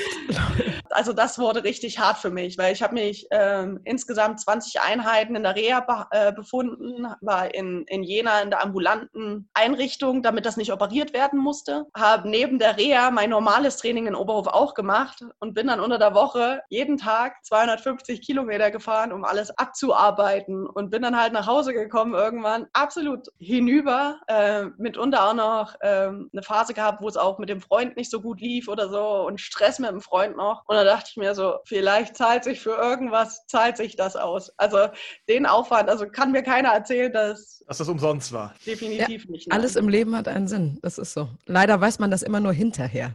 Und dann kam, und dann kam ja dann diese Medaille. Und dann kam diese Medaille. Zunächst kam erstmal die Qualifikation für diese Medaille und da habe ich eigentlich schon, das war für mich das Schwierigste, weil ich gesagt habe, okay, ich brauche die Qualifikation und danach ist mir so ein Stein vom Herzen gefallen, dass ich gesagt habe, es ist mir jetzt egal, was dort passiert. Ich fahre dahin, ich habe ein Ticket und wenn ich Letzte werde, ist mir das scheißegal, weil ich habe mir das jetzt erkämpft. Und mit diesen Gedanken bin ich in die nächsten Rennen und in die, ähm, in die letzten Weltcuprennen vor den Spielen gegangen und habe dann halt auch wirklich nochmal abgesahnt. Also mit einem Heimweltcup-Sieg in Oberhof. Bin die Woche drauf auch nochmal in Lillehammer, bin ich zu einem Rennen, bin ich gestürzt, um mich auch nochmal so ein bisschen zu ebnen und zu sagen, hey, hier, kein Selbstläufer. Das geht schon wieder los. Also ähm, Hochmut kommt vor dem Fall, sondern man muss konzentriert bleiben und kann nicht sagen, das ist, das, das funktioniert nicht jede Woche aufs Neue. Und dann waren die Spiele tatsächlich so ein bisschen auf die vorrangigen vier Jahre geprägt und aber auch auf die Saison. Ein Auf und ein Ab. Weil bei den Spielen war ich nach dem ersten Lauf auf Platz sieben gelegen. Und da bin ich zu meinem Mechaniker und habe gesagt, äh, Robert, ich bin auf Platz sieben. Er so, ja, ich sehe es. Ich so, vor mir ist eine Koreanerin, die muss sich normalerweise für einen Weltcup qualifizieren und schafft es nicht. Wie kann ich auf Platz sieben legen? Und er so, ja, da musst du halt nochmal einen runterfahren. Und dann bin ich so gelassen in den zweiten Lauf gegangen, dass ich nach der erst, also nach dem ersten Tag auf Platz zwei gelegen bin, mit nur zwölf Hundertstel hinter Platz eins. Und das ist schon eigentlich gar nicht so viel. Und da dachte ich mir über Nacht, oh, zwölf Hundertstel, das könntest du kriegen. Ja, und nach Lauf drei bin ich auf Platz vier zurückgefallen, weil Hochmut kommt ja vor dem Fall. Und dann dachte ich mir vor dem letzten Lauf, okay, entweder jetzt alles oder nichts. Und ich habe mich für alles entschieden und bin da einen Lauf runtergefahren, der ja, der seinesgleichen gesucht hat und kam ins Ziel, sehe die Eins aufleuchten, weiß, dass ich Platz vier bin, habe mich darüber so gefreut und dachte mir so, geil, das ist einfach nur geil. Und dann stand ich in der Leadersbox und habe gewartet und dann ist ja die Kanadierin gefahren, die Alex Gaff, und die hat immer mehr verloren und auf einmal wurde das rot und da dachte ich mir so, das gibt's doch nicht, das gibt's doch nicht. Und in meinem Köpfchen haben sich zwei, zwei Personen gemeldet. Die eine, die sagt, hey geil, du kannst auf Bronze fahren und die andere, oh scheiße, die Alex Gaff, das ist ihr allerletztes Rennen und die wollte unbedingt eine Medaille haben. Das geht doch nicht, dass ich ihr jetzt die Medaille wegnehme. Und sie kommt ins Ziel und ich habe Bronze und ich, ich sehe ihr, ihr Gesicht und das fällt so runter und ich dachte mir so, oh Mann, ich habe Bronze und sie nicht. Und das war ihr letztes Rennen und mir tut das leid, aber ich freue mich ja so für mich. Was soll ich denn jetzt machen? Ja, jetzt standen wir da zu zweit und jetzt kommt die Tatjana Hüfner, die auf Platz zwei gelegen ist, kam runter und verliert noch mehr und fällt hinter die Alex Gaff. Und ich habe Silber und die Alex Gaff hat doch eine Medaille. Und meine Teamkollegin fällt aber auf Platz vier. Also wie soll man sich denn da fühlen? Achterbahnfahrt der Gefühle. Und ich, ich wusste überhaupt gar nicht, wohin damit. Und die, die Geisi ist dann noch gefahren, holt Gold. Äh, zu Recht und sehr souverän, weil die vier äh, Standardläufe darunter gefahren ist und mehr, es hat nicht mehr gebraucht als drei Läufe. Unser Bundestrainer, der hat gesagt, ihr müsst nur drei Läufe runtertreffen. Und sie ist vier solide Läufe gefahren. Genau, weil die, weil die Bahn ja doch recht schwierig war. Ja. Und dann Aber standen wir dann zu zweit. Haben sich denn die anderen für dich gefreut? Ja, ja, mega, mega. Die haben mich angeguckt, wow. Und ich konnte es überhaupt nicht glauben. Und äh, ja, mir tat es für die, für die Tatjana tat es mir so leid, weil ähm, die hat auch eine Wahnsinnskarriere hinter, hinter sich gebracht. Und so bei ihren letzten Spielen auf so einen undankbaren vierten Platz zu fallen. Ich hätte mich gefreut, aber es waren noch meine ersten Spiele und nicht mein Karriereende oder nicht. Äh, so, so Richtung Karriereende. Sie hat ja dann noch eine Saison draufgelegt. Ähm, aber ich hätte mich zum Beispiel damit sehr zufrieden gegeben. Und in dem Moment tat es mir leid. Aber als ich dann mit der, mit der Geisi dann da unten stand und wir Gold und Silber gefeiert haben, uns das Zimmer geteilt haben und jetzt die Situation teilen wir uns auch und irgendwie ja schweißt ein das zusammen und das ist, das ist etwas, was uns, uns beiden halt auch keiner nehmen kann, weil da nicht nur der gesunde athletische Verstand dahinter ist und der Sportsgeist, sondern ja mittlerweile auch eine Freundschaft und Familie daraus geworden ist, wo wir sagen, hey, das ist einfach eine coole Geschichte. Du hast es eben angesprochen. Äh, Man sagt ja immer Olympische Spiele, eigene Gesetze, andere Verhältnisse, vor allen Dingen aber viel krassere Bahnen, gerade in deinem Sport. Ist das wirklich so? Also ich weiß, dass die, also es gibt auch andere krasse Bahnen von früher, wenn ich mir Lake Placid angucke oder so, das ist nicht ohne. Segulda ist auch nicht so gemocht von vielen. Äh, Die finde ich auch ziemlich krass. Ähm, aber die neuen Bahnen, die erbaut werden, die ja erstrahlen nicht nur in einem absolut phänomenalen ähm, Umfeld, weil das einfach spektakulär aussieht, wie man die heutzutage baut, sondern die sind es ja auch. Also die gleichen auch keine anderen Bahnen mehr, sondern die gleichen eher eine Achterbahnfahrt. Und das ist das Erste, was ich gefühlt habe, als ich in Sochi gefahren bin, weil da, wo es schneller wurde und man sich gesagt hat, oh, jetzt wird es schneller und ich hätte gern, dass noch mehr ist, wurde man schon eingebremst wieder, weil dort Bergaufpassagen sind. Und in Pyeongchang war es ja die berühmte Kurve 9, die jeder nicht mochte und die so verhasst war. Aber ähm, ja, diese Bahnen zeichnen sich eben dadurch aus, dass man sie auch mit spektakulären Bildern eben untermalen kann. Und da haben Funk, Fernsehen, Medien haben da einen guten Job bereitet, auch um das so, so hinüber, also hier rüber zu bringen und dem Zuschauer auch was, was Gutes dort zu präsentieren, ja. Aber Jetzt sagtest du gerade, ähm, dass es gerade auch da sehr gefährliche Kurven gibt. Jetzt stelle ich mir bei dir die Frage, ähm, wie sieht das eigentlich bei der Sicht mit euch aus? Denn Laura Nolte hat uns gesagt, als äh, Pilotin vorne im Zweierbob siehst du noch relativ viel, aber die Anschieberin sieht schon nicht mehr so viel. Und jetzt liegt ihr ja quasi auf dem Bob, wer das schon mal gesehen hat, oder die meisten werden es gesehen haben. Und das muss ja auch unheimlich anstrengend für den Hals sein, oder nicht, da die ganze Zeit zu gucken. Siehst du überhaupt was oder merkst du dir die Strecken im Voraus komplett auswendig? Wie sieht das in so einem Lauf aus? Also, das ist bestimmt anstrengend für den Hals. Ich sage bewusst bestimmt, weil wir eine Vorrichtung haben, die nennt sich Kopfhaltegerät. Ah! Die unterstützt uns nicht, den Kopf zu halten, sondern eine optimale Fahrlage und natürlich auch damit ähm, den aerodynamischen Vorteil über die ganze Fahrt eben beizubehalten. Das heißt, wenn man mal was sehen möchte, nimmt man den Kopf nach oben. Äh, fahren mit Sicht ist aber wieder ja, ein Zeitfresser und fahren ohne Sicht ist, ist gut. Und in dem Moment, wo wir ohne Sicht fahren, haben wir natürlich auch die Bahn im Kopf. Wir gehen die auch vorher ab. Nicht nur, dass wir in der Bahn laufen und im Gelände, sondern ähm, im Köpfchen sind wir da auch sehr fit und über die Jahre sammelt man auch Erfahrung. Und ich kann die Bahn, auf denen ich gefahren bin, jetzt aus dem Stegreif komplett aufsagen. Kleiner Test. Innsbruck Kurve 8. Innsbruck Kurve 8. Frühe Einfahrt, dann muss ich einen kleinen Lenkeinsatz geben, dann lasse ich ihn fahren und dann kicke ich ihn zur Kurve 9, dass ich eine frühe Einfahrt 9 bekomme. Perfekt, so habe ich es nämlich auch gemacht. Ja. So, Können wir nicht nachkontrollieren, hört sich aber gut an. professionell an. Also Test bestanden. Test bestanden.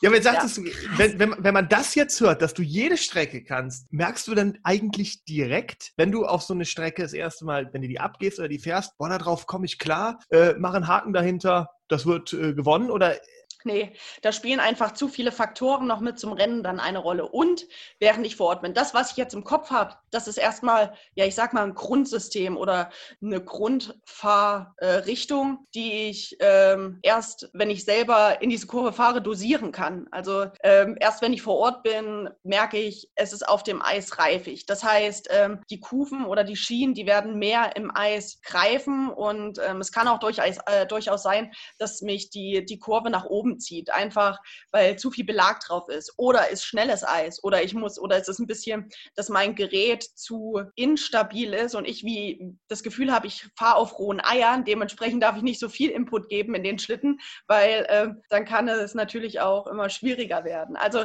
das sind Nuancen, die ich dann während der Fahrt beziehungsweise direkt vor Ort, wenn ich mir die Bahn angucke, äh, beurteile. Und zum Wettkampf ist das wieder was ganz anderes, weil da ist auch die Nervosität und die Konzentration ist da immer mit ein bisschen mit dabei und dementsprechend fährt man auch ein bisschen verhaltener. Also zumindest ich fahre im ersten Lauf immer ein bisschen verhaltener, um zu sehen, hey, wo bin ich hier zu Hause? Wie sieht es heute aus? Und meistens zum zweiten Lauf, wenn es jetzt nicht anfängt zu regnen, Schneeregeln, Graupeln oder ja jetzt ein Wetterumbruch von 20 Grad kommt, äh, wird es meistens irgendwie so beibehalten und dann kann ich mich im zweiten Lauf auch drauf einstellen. Aber der erste ist dann schon immer ein bisschen experimentell und im Laufe der Woche äh, beobachten wir gerade das Wetter sehr extensiv dass wir, dass wir uns darauf einstellen können. Also das sind viele Faktoren, die da, die da noch mit ein, einfallen. Gibt es denn so eine Bahn, wo du sagst, die liegt mir wirklich am besten? Äh, das sind alle Bahnen, die sehr viel Anspruch haben. Also sowas wie Lake Placid zum Beispiel. Meine Heimbahn in Oberhof. Das sind so richtige Lenkerbahnen. Also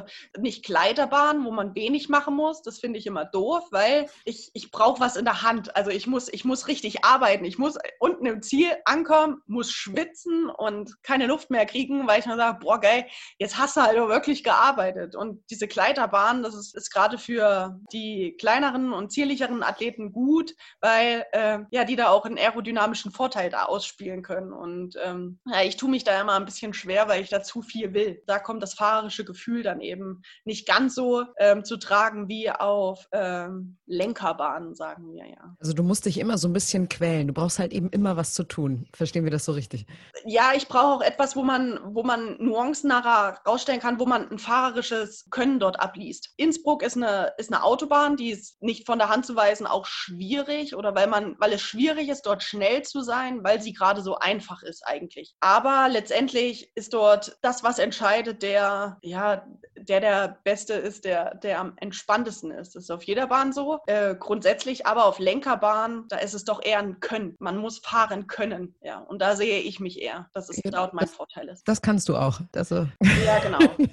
Vor allem auf den Punkt muss man, muss man ja. lenken und fahren können. Also es gibt dort Kurven, da könnte man mich wie an einem roten Faden gezogen durch die Bahn. Da sieht jeder Lauf aus wie der andere. Also das sind wirklich nur Kleinigkeiten, die sich da drin unterscheiden. Und das macht die Ver äh, Vergleichbarkeit für mich dann auch, auch sehr schön. Aber dann, genau, das muss man eben. Und das Krasse ist, dass man diese Kleinigkeiten ja erstmal sehen muss, weil ihr bewegt euch ja im, im Tausendstelbereich. Also ihr seid ja, ja genau. ich, ich sehe immer nur die Probleme, dass die Uhr irgendwie gefühlt dann irgendwie anders läuft. Ne, da ist meistens ja. ein Fehler, die geht dann zu spät los oder so. Ja, ja. ja. Äh, was für einen Moment äh, bei den Olympischen Spielen wirst du denn definitiv nicht vergessen? Also letztendlich waren das ja sehr viele Momente, weil ich gesagt habe, ich fahre dahin und ich nehme alles mit, was geht, dass ich letztendlich auch zur Siegerehrung dort gehe und meine eigene Medaille abhole. Das war schon sehr spektakulär, aber auch gerade das Drumherum, das Familiäre, dass man mit allen Sportarten, die da vertreten sind, mit allen Athleten aus der ganzen Welt dort frühstücken geht, Mittagessen geht, Abendessen, dass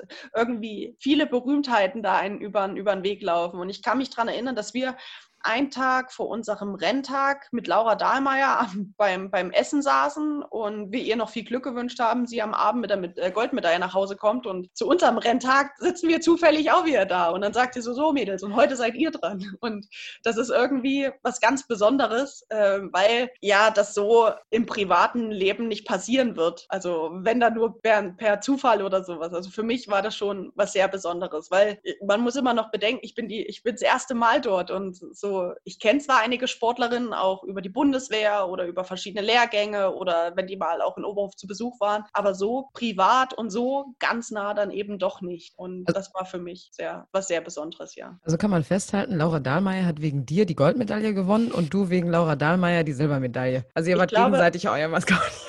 Ja, sozusagen. Aber ich glaube, dieses ganze Team, Team D, was dort geprägt wurde bei den Spielen 2018, das, das war eigentlich, das habe ich so noch nie erlebt. Das hat mir auch die Nathalie Geisenberger so bestätigt, dass das noch nie so war, dass das was ganz Besonderes war, auch im Deutschen Haus, wie man empfangen wurde, dass das so übergeschwappt ist. Das war wie ein Flow. Und das die abends dann auch geschuhplattelt wurde, ne? Nach den, ja, äh, genau.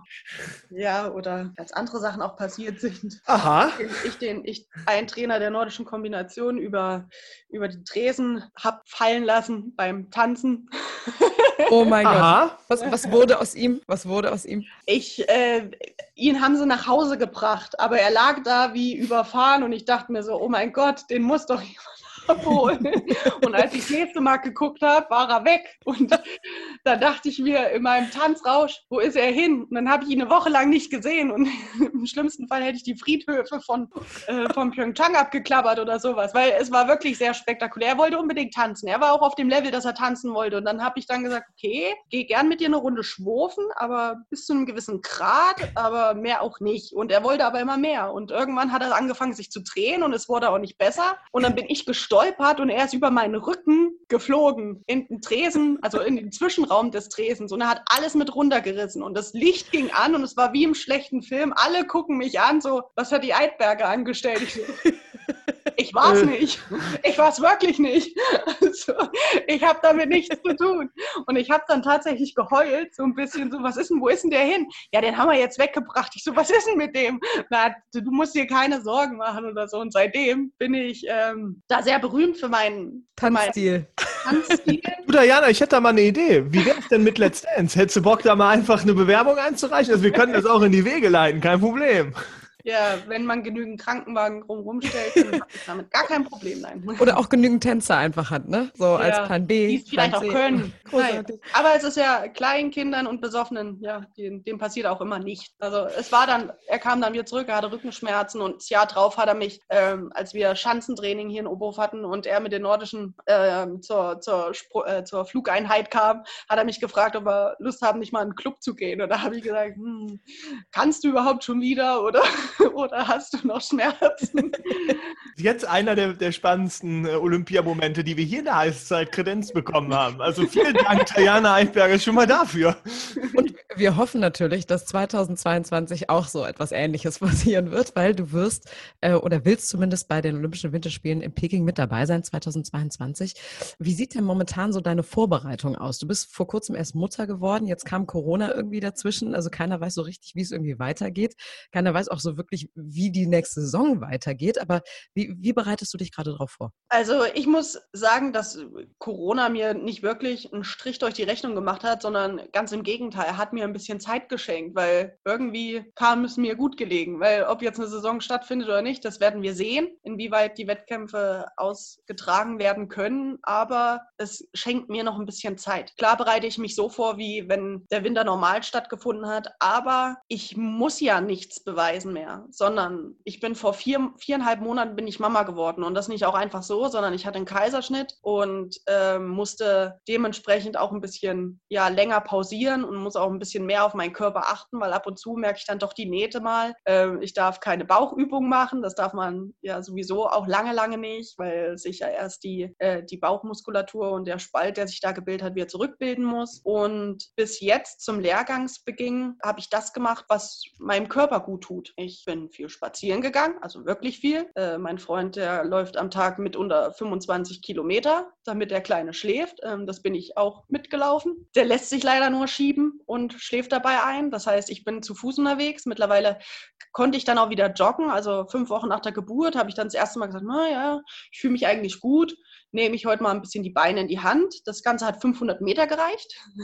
Und drei Wochen später bin ich die ersten fünf Kilometer gelaufen. Also ich habe mich da peu à peu wieder rangetastet und trainiere jetzt, dadurch, dass ich in, in, in Bayern wohne und die Fitnessstudios erst ab 8. Juli wieder, äh, 8. Juni wieder öffnen durften, trainiere ich seit 8. Juni wieder im Kraftraum. Aber mach dort keine, kein Umsetzen, keine hohen Gewichte schmeißen, sondern alles, was dem, was der Körpermitte gut tut. Also viel Stabi-Training, das kann ich jeden Tag, ähm, konnte ich das auch zu Hause machen während der Corona-Zeit, ähm, weil ich mir doch ein bisschen Equipment über die letzten Jahre halt auch angeeignet habe. Und das Schöne war, ich konnte das halt auch mit Baby machen, weil Ist Levi auch- überall mit dabei Gewicht. war. Und was man dazu sagen muss, ein Kaiserschnitt ist halt eben auch wirklich ein schwerwiegender Eingriff, also eine große Operation. Ähm, das vergessen immer sehr, sehr viele und deswegen ist der Heilungsverlauf dementsprechend auch ein bisschen langsamer und auch gut, dass du deinem Körper da auch ein bisschen Zeit gibst, um ähm, wieder dann auf Vordermann zu kommen. Und das war auch wichtig, weil ähm, im ersten Moment sage ich mir natürlich, klar möchte ich dort wieder da sein. Und es wird mir auch jetzt die Woche schwerfallen, zu dem Trainingslager ähm, die anderen zu sehen, wie gut die sind, aber muss mich immer darauf beruhigen, ich möchte im Winter ja auch fit sein. Und ich möchte nicht, dass dann im Inneren meines Bauches irgendwas ist, nur weil ich ähm, jetzt nicht geduldig bin, sondern ich muss mich echt in Geduld wieder prüfen,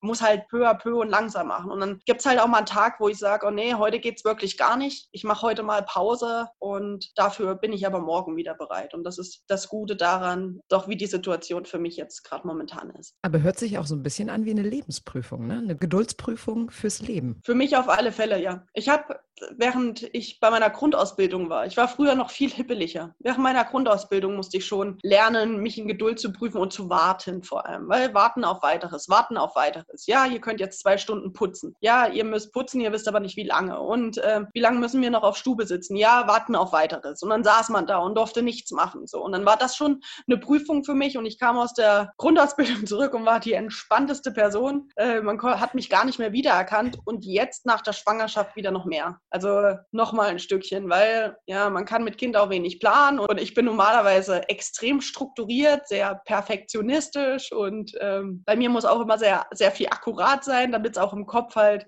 für mich in, in Ordnung ist. Zum Beispiel lasse ich meinen Freund nicht gerne den Geschirrspüler einräumen oder ich sage ihm zumindest, er soll die Sachen wegräumen und wenn er sie eingeräumt hat, räume ich es nochmal um. Das ist absolut in Ordnung für mich. Ich mache ihm keinen Vorwurf, aber erst dann ist das bei mir im Köpfchen auch Perfekt. safe Der und ich kann, mich, der Spülmaschine.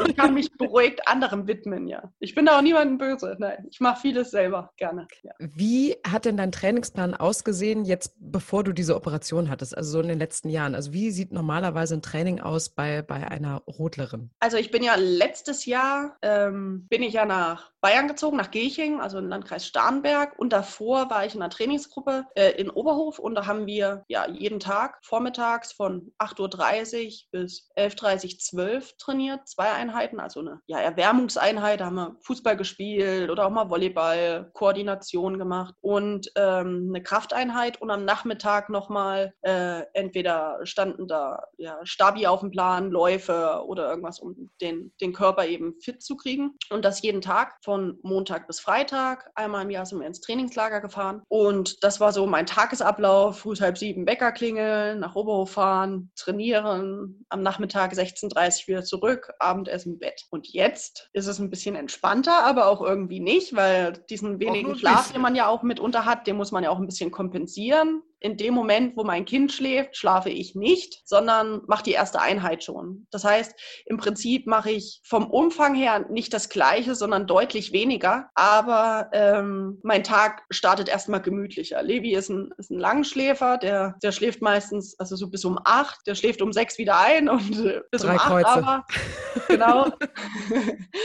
dann, dann frühstücke ich gemeinsam mit ihm, beziehungsweise ähm, mache ihn erstmal soweit fertig, dann frühstücke ich und dann äh, möchte er schon wieder das nächste Mal eine Runde schlafen. Da gehe ich schon das erste Mal raus. Entweder gehe ich joggen oder mache einen schönen langen Spaziergang äh, zur Mittagszeit oder nach der Mittagszeit wird er nochmal müde. Da habe ich die Möglichkeit, eben ein Stabi-Training zu machen, alles, was ich zu Hause mache. Ähm, und um 16.30, 17 Uhr kommt meistens mein Freund von der Arbeit wieder und dann habe ich die Möglichkeit, ins Fitnessstudio zu fahren und dann äh, geben wir quasi mit der, das Kind gebe ich einfach nur ab und dann hau ich schon wieder ab und bin dann so 19, 20 Uhr wieder da. Manchmal gehe ich auch erst um 18 Uhr, also es ist je nachdem, passen wir den Tag sehr spontan an. Ja, ich weiß, dass ich an dem Tag eben ein Training mache. Ich weiß immer nur nicht zu welcher Uhrzeit.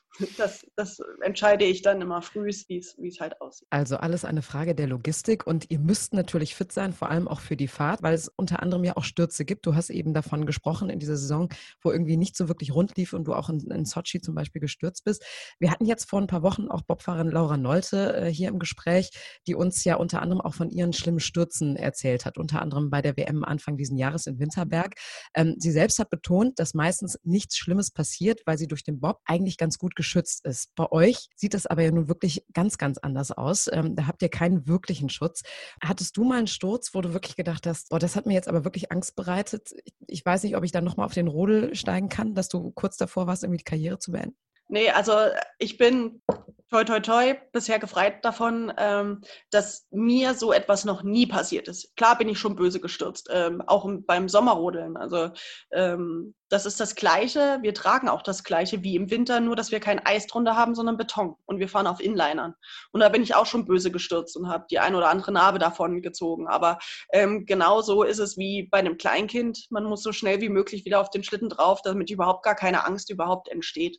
Und die hatte ich auch überhaupt gar nicht. Man wird dann behutsamer an der an der Stelle eben und versucht sich dann besonders auf diesen Punkt zu konzentrieren, dass das dort eben nicht mehr passiert.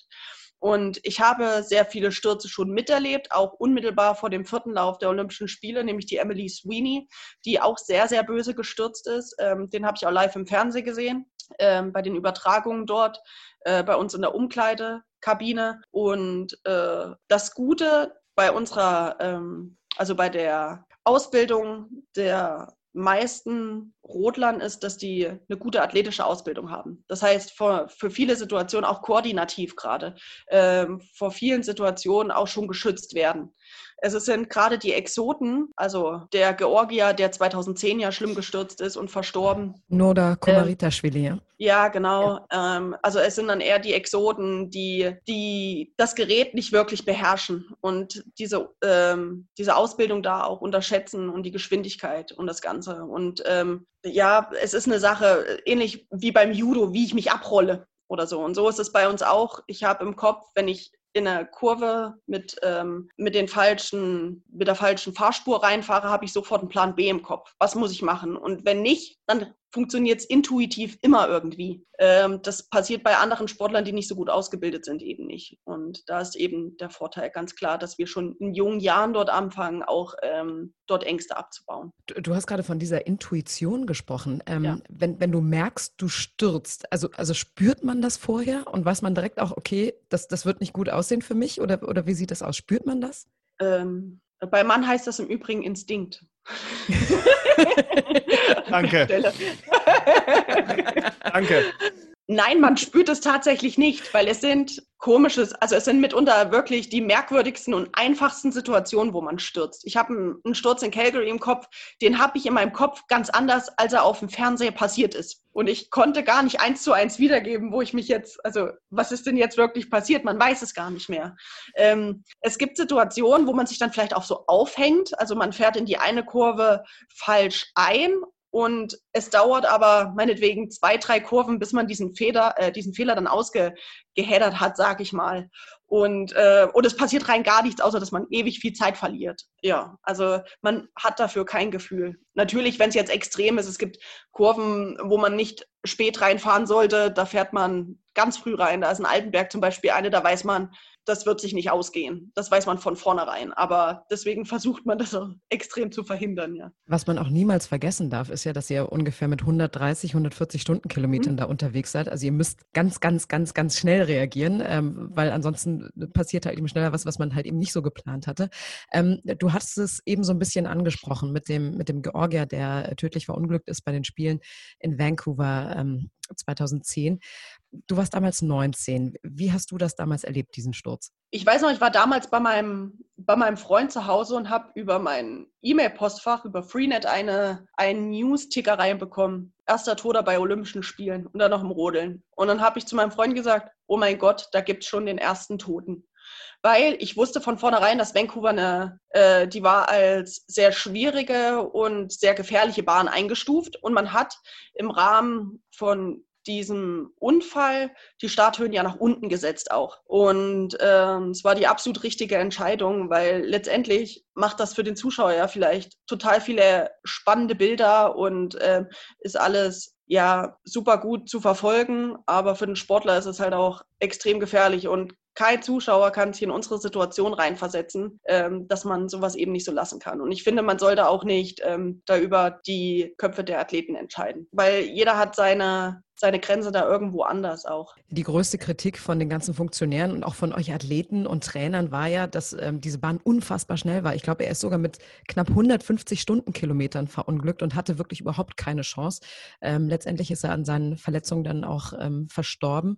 Ähm, was ist denn seitdem passiert zum Thema Sicherheit? Du hast gerade gesprochen, es werden natürlich neue Bahnen gebaut ähm, und man, man hat viel dazu beigetragen, dass natürlich auch in Sachen Sicherheit da passiert. Aber, aber werdet ihr auch gehört? Also könnt ihr sagen, könnt ihr Veto einlegen und sagen, die Kurve, das funktioniert nicht so? Also ich glaube, der Unfall damals, der wurde dann ähm, im internationalen Verband natürlich hellhörig und man hat im Rahmen dieses Komitees dann beschlossen, dass die kommenden Bahnen eben nur, einem gewissen, nur eine gewisse Gefährlichkeit beherbergen dürfen. Das heißt, man hat dann die darauffolgende Bahn, Sochi, hat man schon entschärft. Die war eigentlich auch noch spektakulärer geplant, als, ähm, als Whistler es schon war. Und man hat dort Berg Bergaufpassagen eben mit eingeplant und man hat da immer das Augenmerk drauf. Es wurde damals in Pyeongchang, wo wir zum, ja, zur Generalprobe, sag ich mal, zum Weltcup dort ähm, vor Ort waren, sind von allen Athleten in zwei Läufen 50 Prozent runtergekommen. Nur wegen der Kurve 9. Und da hat man dran gebaut und dran, dran gemacht und ähm, dran rumgehuddelt. Und die Phil hat aber gesagt, nein, wir fahren dieses Rennen. Wir fahren die, das, äh, dieses Rennen ähm, wir hatten so viele äh, Einschaltquoten und jeder wollte dazu gucken, weil das so spektakulär war. Und ähm, da wurden wir noch nicht gehört. Und letztes Jahr ist mir der Weltcup in Winterberg in Erinnerung, wo dann viele Athleten gesagt haben, weil die, der Eisausbau wohl so äh, massiv schlecht gewesen ist, dass viele Athleten gesagt haben, wir fahren einfach nicht. Wir fahren nicht. Wir fahren dieses Rennen nicht. Wir setzen ein Zeichen. Ähm, wir haben keine Lust, dass ähm, über unsere Köpfe hinweg entschieden wird. Vor allem, ähm, weil es Leute entscheiden, die selber nicht runterfahren. Ich hätte, hätte gern gesagt, ja, setzen Sie sich doch mal auf den Schlitten und fahren da runter und dann sagen Sie mir doch mal bitte, ob das fahrbar ist oder nicht. Also wenn ihr das von außen beurteilen könnt, dann Hut ab. Aber ähm, fand das gut, dass die Athleten sich dafür entschieden haben, ja. Aber besprecht ihr das dann auch mit den Trainern, dass ihr sagt, so wir, wir protestieren jetzt hier, wir fahren nicht? Ich weiß, im Rahmen der Doppelsitzer, also unserer deutschen Doppelsitzer, wurde das mit den Trainern besprochen, weil ähm, die gesagt haben, entweder fahren alle oder keiner. Also es ist nicht so, dass jetzt Eckart Benneken gefahren wäre und äh, Wendel Ahl zum Beispiel nicht ähm, und Goy gegangen gesagt hätten, ja, dann fahren wir eben auch, sondern es hieß als Anweisung, entweder fahren alle Doppelsitzer oder es fährt keiner. Und die haben sich dann eben dazu entschlossen, eben nicht zu fahren. Genau. Und dann hat man ja auch die Starthöhe nach unten gesetzt. Äh, ich weiß, dass Österreich komplett abgereist ist. Also das hat auch das Trainergremium eben so gesehen, dass es einfach zu gefährlich ist, ähm, weil im Laufe der Woche wohl schon viele Athleten ins Krankenhaus sind wegen Brüchen oder, oder ähnlichen Verletzungen. Und äh, ja, aber die, die Phil hat sich da nicht beirren lassen. Die hat gesagt, na dann gehen jetzt die, die Trainer in die Bahn und ähm, richten das so her, wie sie es gerne hätten. Was man dazu sagen muss, die Phil ist der internationale Rodelverband. Ne? Genau. Wenn du es gerade angesprochen hast, jetzt ähm, gerade auch zu den Doppelsitzern, wir hatten ja wie gesagt Laura Nolte vor ein paar Wochen. Was würdest du denn sagen, ist bei Stürzen grundsätzlich gefährlicher, wenn man, wie ihr jetzt, auch mit so einem, ja, wie nennt man so, so einem Bob, so einem Skeleton runterfährt, oder ob man ähm, oder ob man im Doppelsitzer sitzt? Was ist da das Gefährliche, wenn man stürzt? Ich glaube, gefährlich wird es erst, wenn man die Kontrolle verliert über das Ganze, weil ähm, wenn man neben dem Schlitten ist und den Schlitten auch noch in der, in der Hand hat, dann geht das immer. Man bremst relativ und wenn man bei Bewusstsein ist und, und sich sagen kann, okay, ich bin jetzt gestürzt, ich sitze nicht mehr auf dem Gerät drauf, wie schaffe ich es am besten zu bremsen oder ähm, dass mir nichts passiert, weil die Kurve nimmt dich ja genauso noch auf wie vorher und nur, dass du daneben liegst und das Eis ist rau, da gucken vielleicht auch mal ein paar Nasen raus oder irgendwas anderes, man bleibt ganz anders, ja, vielleicht auch hängen und sitzen und es ist alles sehr unangenehm da wird es, glaube ich, erst gefährlich, weil da entstehen, glaube ich, auch die meisten Verletzungen. Ein Tusch an der, also wenn ich die, die Bande touchiere, dann da passiert, das tut kurz weh, aber da passiert noch nichts Großes. Erst wenn das Gerät kaputt ist oder äh, man selber die Kontrolle über das Ganze auch verliert. Also zum Thema tut kurz weh, bei 140 Sachen eine Eisbande zu touchieren. Fabian und ich waren vor, wann war das, drei Wochen, mal kurz auf dem Eis hier in der Eishalle und da bist du einfach nur hingefallen. Auf die Knie gefallen und, und hatte einen Bluterguss. und es war noch nicht Thema. mal spektakulär, ja. Danke, ja. Julia, dass du mich daran nochmal erinnerst. Ich bin einfach nur auf den Knien gerutscht und hatte danach ein genau. Ei. Nein, aber nur um das mal einzuordnen, wenn Diana Eidberger sagt, bei 140 Sachen die Bande touchiert die Eisbande. Ja, ich, ich, Gut ich weiß noch nicht mal, wie ich das, wie ich das beschreiben könnte, damit der, der Zuhörer da auch eine Vorstellung von hat. Aber das ist ja wirklich nur ein Touchieren. Das ist ja ein, ein, ein Zehntel, also Sekundensequent, die, die ich dort, das brennt erst unten. Das ist also, in dem Moment tut das ja noch nicht weh, sondern erst wenn ja, das ganze ja total fokussiert. Quasi, wenn man einmal kurz auf die Herdplatte packt, oder? Und dann, da merkst du es noch nicht so richtig, aber nachher, ja, wenn du genau. dann. Ja, genau. Ja, vielleicht, ja. ja. Hast du ähm, als Kind gemacht, oder? Mache ich heute noch manchmal, muss ich ganz ehrlich sagen. Wenn ich immer so, so ganz naiv so ein Blech einfach denke, auch das ist jetzt erst drei Minuten drin, so schwer kann das nicht sein, dann packe ich da kurz dran, ja. Und dann sieht man es wieder äh, ein paar Minuten später, das ist doch nicht so angenehm. Ja, ler lernen durch Schmerz. Genau, so, so mache ich das immer. Aber dann auch nochmal gefragt, äh, denkst du jetzt anders über deinen Sport? Nach als Mutter, wenn jetzt was passieren würde, als du es vielleicht vorher gemacht hast? Nee, überhaupt nicht. Nee. Ich hatte Diskussionen auch schon mit der, mit der Natalie Geisenberger, die gesagt hat, ja, aber jetzt kann doch irgendwas passieren, aber das kann mir ja auch im, das kann mir auch auf der Straße was passieren. Also ich kann von einem Auto erfasst werden oder ich kann stolpern oder irgendwas. Also es birgt ja, das ganze Leben birgt Gefahren. Aber wenn ich jetzt am Start sitze und weiß, oh Gott, ich habe zu Hause Kind und ich habe Mann sitzen und eigentlich, was ich hier mache, ist ja total lebensgefährlich, dann ist das die falsche Herangehensweise und dann brauche ich mich gar nicht mehr auf den Schlitten setzen. Weil das hätte mir auch vorher passieren können. Und jetzt weiß ich, ich habe Kind und Mann zu Hause sitzen, den beiden geht's gut. Und wenn ich nicht mehr wäre, wenn mir irgendwas passieren sollte, weiß ich, denen geht's auch gut. Und die sind gut vorbereitet. Ja. Also umso weniger Gedanken ich mich, äh, mir darüber mache, da, ähm, umso weniger ist das präsent im Kopf und ähm, da, da macht man sich auch selber nicht hui von, ja ja, genau. Ja, und du sagst ja, Dinge oder Unfälle können überall passieren. Ähm, wenn man sich mit deinen Hobbys beschäftigt, was wir natürlich ge äh, getan haben, ähm, ja, dann hört man ja auch zum Beispiel bei dem einen oder anderen Sommersportler, dass er Wintersport so gar nicht machen darf, da es vertraglich untersagt ist. Also kein Skifahren zum Beispiel, nicht rodeln, wahrscheinlich dann sowieso nicht. Aber bei dir war das anders, denn du äh, bist nicht nur fallschnell auf zwei Kufen unterwegs, sondern du bist im Sommer im Rennwagen unterwegs gewesen beim Slalom Youngster Cup des ADAC Hessen Thüringen. Wie kam es denn dazu? Ja, genau. Also gewesen ist ein sehr gutes Stichwort, weil man muss natürlich bei äh, vielen ja, Freizeitaktivitäten Abstrichen machen, wenn, wenn sich das, das Feld so ein bisschen, ja, mein Tag hat letztendlich auch nur 24 Stunden und äh, ist natürlich sehr schade, dass ich das auch nicht länger verfolgen konnte, weil das hat mir für einen Wettkampf sehr viel gegeben. Ähm, ich bin durch meinen damaligen Freund dazu gekommen. Der war sehr motorsportaffin und ähm, der wollte immer unbedingt äh, ein Rennfahrer werden. Ja, und dann gab es dort eine, eine, Ausschreibung dafür. Er hat sich dort eingetragen und ich gleich mit, weil ich mir gesagt habe, okay, vielleicht kann ich da was Gutes tun für mich, für, ein, für einen Sport und eine, ja, so eine kleine mentale Vorbereitung für den Winter schaffen, weil beim Slalom geht es um ähm, ein sehr sehr präzises Fahren in einer schnellen Zeit. Und dort finden auch zwei Läufe statt und man fährt um Pylonen drumherum, hat eine, eine Strecke. Ja, im Prinzip hatte das zu viele, also zu viele und sehr viele Parallelen zum Rennrodelsport und ich dachte mir. Ich wollte gerade sagen, du magst es ja zu arbeiten, ne? Ja. Und jetzt ob auf Kufen oder im Wagen. Oder ja, das, ja, genau. Das war ja. für mich eigentlich kein Unterschied und deswegen ähm, habe ich mich damit reißen lassen und natürlich halt auch immer im Hinterkopf äh, Zeit mit Familie und Freunden zu verbringen und wenn es jetzt zu so einem, ja, zu einem, zu einem Rennwagen- und Motorsport-Event ist, dann ähm, fahre ich da auch gerne mit hin. Also würdest du sagen, ist diese Liebe zum Motorsport äh, durch deinen Freund äh, entstanden damals? Ja, genau. Also, gab es vorher nicht? Die gibt's jetzt, die gab es vorher tatsächlich nicht, weil ich kenne nicht viele Frauen, die, äh, die wirklich motorsportaffin sind. Also die, die sagen, boah, Autos sind was Geiles. Ja, und ich habe mit meinem Freund tatsächlich jemanden, äh, einen kennengelernt, der darauf keinen Wert legt. Weil ich fahre, äh, ich habe einen schönen Mini, der als meine Familienkutsche alles von, alles was für Levi äh, wichtig ist, äh, ins Auto passt. Und ich habe für mich zum Spaß einen M2. Ah. Und als ich den bekommen habe, hat sich mein Freund daneben gesagt, hm, okay, ist ein Auto. Aber auch der Mini fährt sich doch, also wir haben auch einen hier, der fährt sich auch schon wie ein Go-Kart teilweise, je nachdem, wie du, wie du unterwegs bist. Ja, ich habe ich hab ja den Countryman, den größeren. Und der ist ja dann, der fährt zwar auch wie ein Go-Kart und ist absolut lässig, aber ja, der M2, der ist dann doch ein bisschen spritziger. Und ich saß daneben, habe mich gefreut wie ein Kind und er saß daneben, hm, hm okay, ist ein Auto. Boah. wieder fährt. Und da war eigentlich für mich klar, super. Also ja, ist ein Rollen, Rollentausch irgendwie vonstatten gegangen.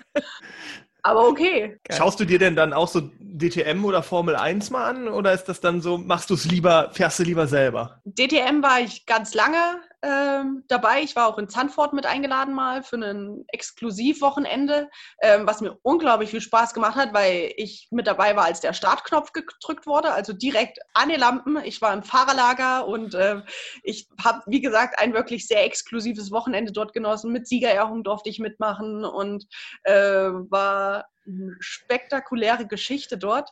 Ähm, Formel 1 eher weniger und mittlerweile muss ich auch sagen, ist mir alles, was den Motorsport halt ausmacht, wird dort halt auch gestrichen und das macht das eben nicht mehr so attraktiv, weil man das ist mehr das Show-Event.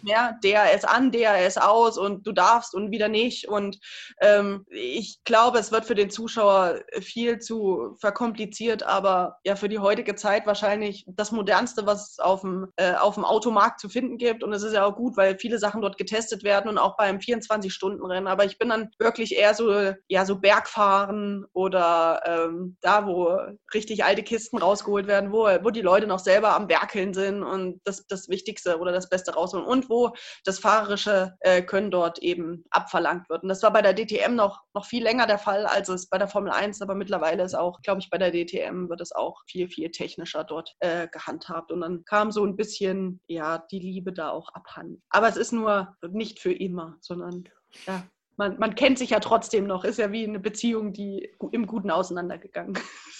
Wie gesagt, Sandford ist aber auch eine schöne Strecke äh, mit einem schönen Ambiente. Da kann ich mir schon vorstellen, dass du da ein gutes Wochenende hattest, direkt am Meer. Ja, gibt es denn so ein Gefühl oder gibt es denn eventuell, Sven Hannawald hat es, glaube ich, vorgemacht. Äh, der hat ja eine äh, Karriere nach der Karriere gestartet und ist, glaube ich, auch so bei Youngliner-Rennen äh, gefahren. Ähm, Wäre das auch was für dich, wo du sagst, äh, och, danach von den Kufen auf die Räder und wieder Rennstrecke? Ich glaube, ich hätte da keine Chance. Weil eins, was Auto, also was Rennfahrer und Skispringer gemeinsam haben, ist, dass sie ein relativ niedriges Körpergewicht haben.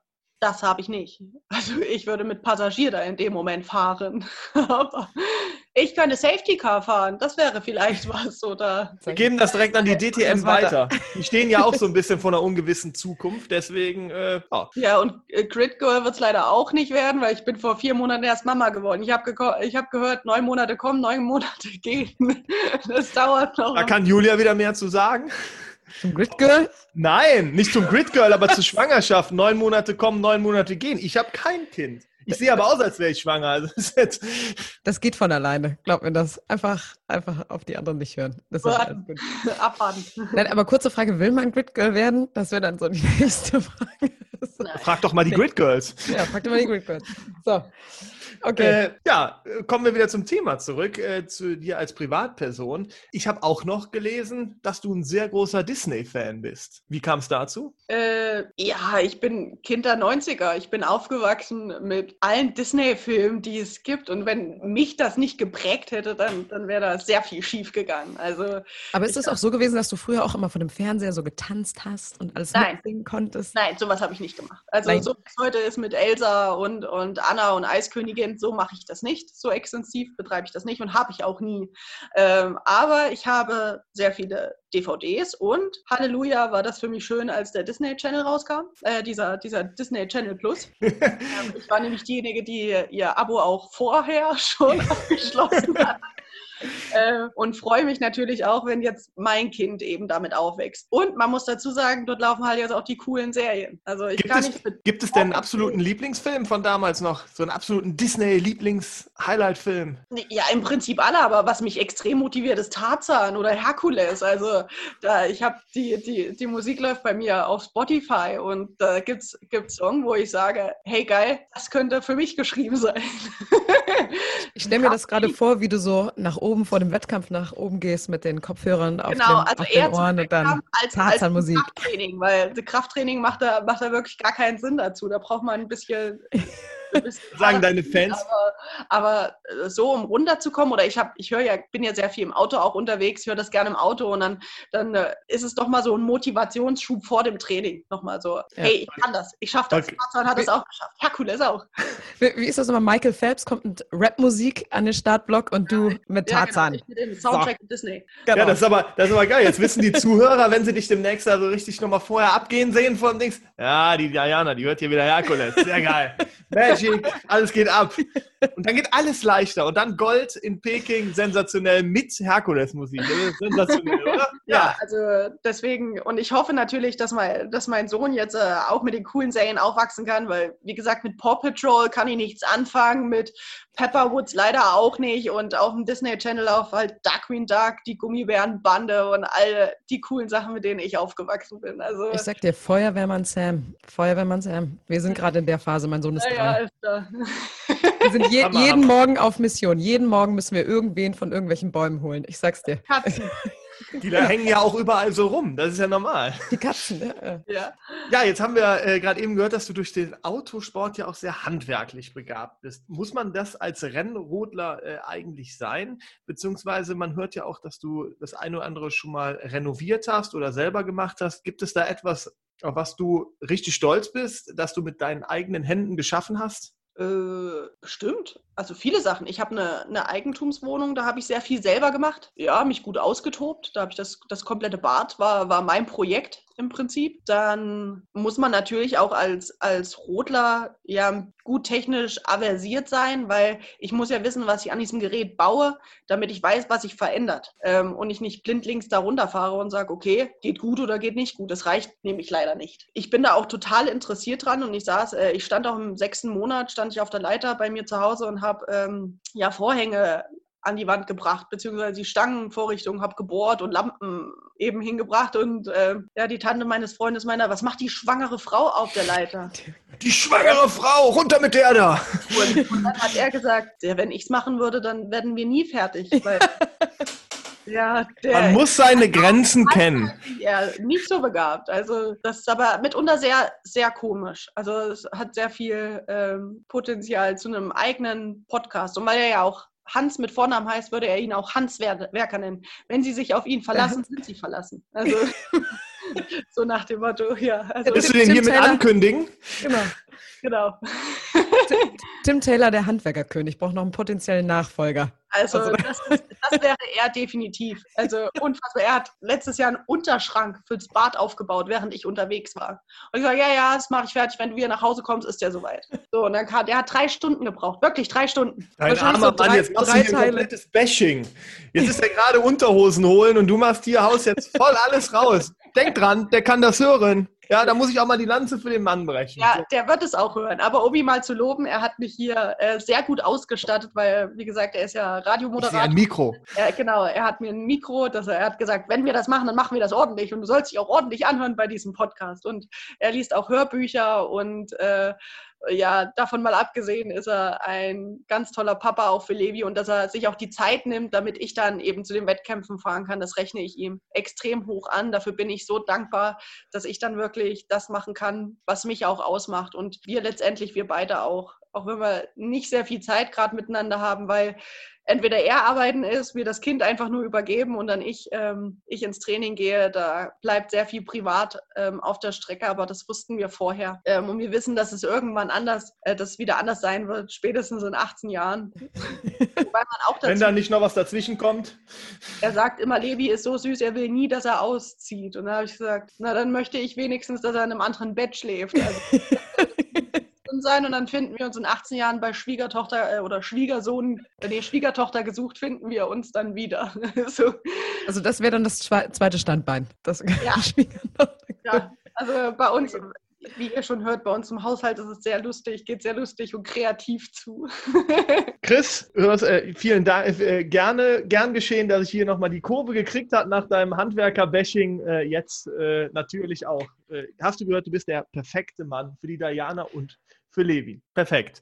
So Ja. können wir das stehen lassen. Denn wir, beziehungsweise wir und unsere Fans sehen ja auch immer was sehr gerne. Und das sind die Mitbringsel, die ihr mitbringt. Und das ist unter anderem ja bei dir dieser exklusive Thermobecher, den es, den sonst keiner auf der Welt hat. Ja, Wirklich nur ein einziges Mal, weil ich habe mir den anfertigen lassen. Dann haben sie gesagt, ja, den, willst du den in Serie oder willst du den, wie willst du den? Und da habe ich gesagt, nee, ich hätte gern so viele Schneeflocken wie möglich drauf. Ah, dann wird der für Serie wahrscheinlich zu teuer, weil ähm, das halt eben mehr kostet, wenn man das einlasern musste. Und dann musste man halt eben den Becher drehen und dementsprechend ist das halt nicht einfach nur so drauf geprintet. Und deswegen gibt es den tatsächlich nur ein einziges Mal. Er hält auch in der Spülmaschine. Der hält auch in der Spül Spülmaschine, genau. Also es ist Top. nicht nur draufgedrückt, sondern es ist reingelasert. Ja, perfekt. Ein ganz heißes Geschenk also in der Heißzeit. Wie könnte es besser sein? Ähm, wie ihr das gewinnen könnt, ist ganz einfach. Ihr müsst äh, uns folgen bei Instagram, der Heißzeit, oder bei Facebook, H, das englische Eis und die Zeit.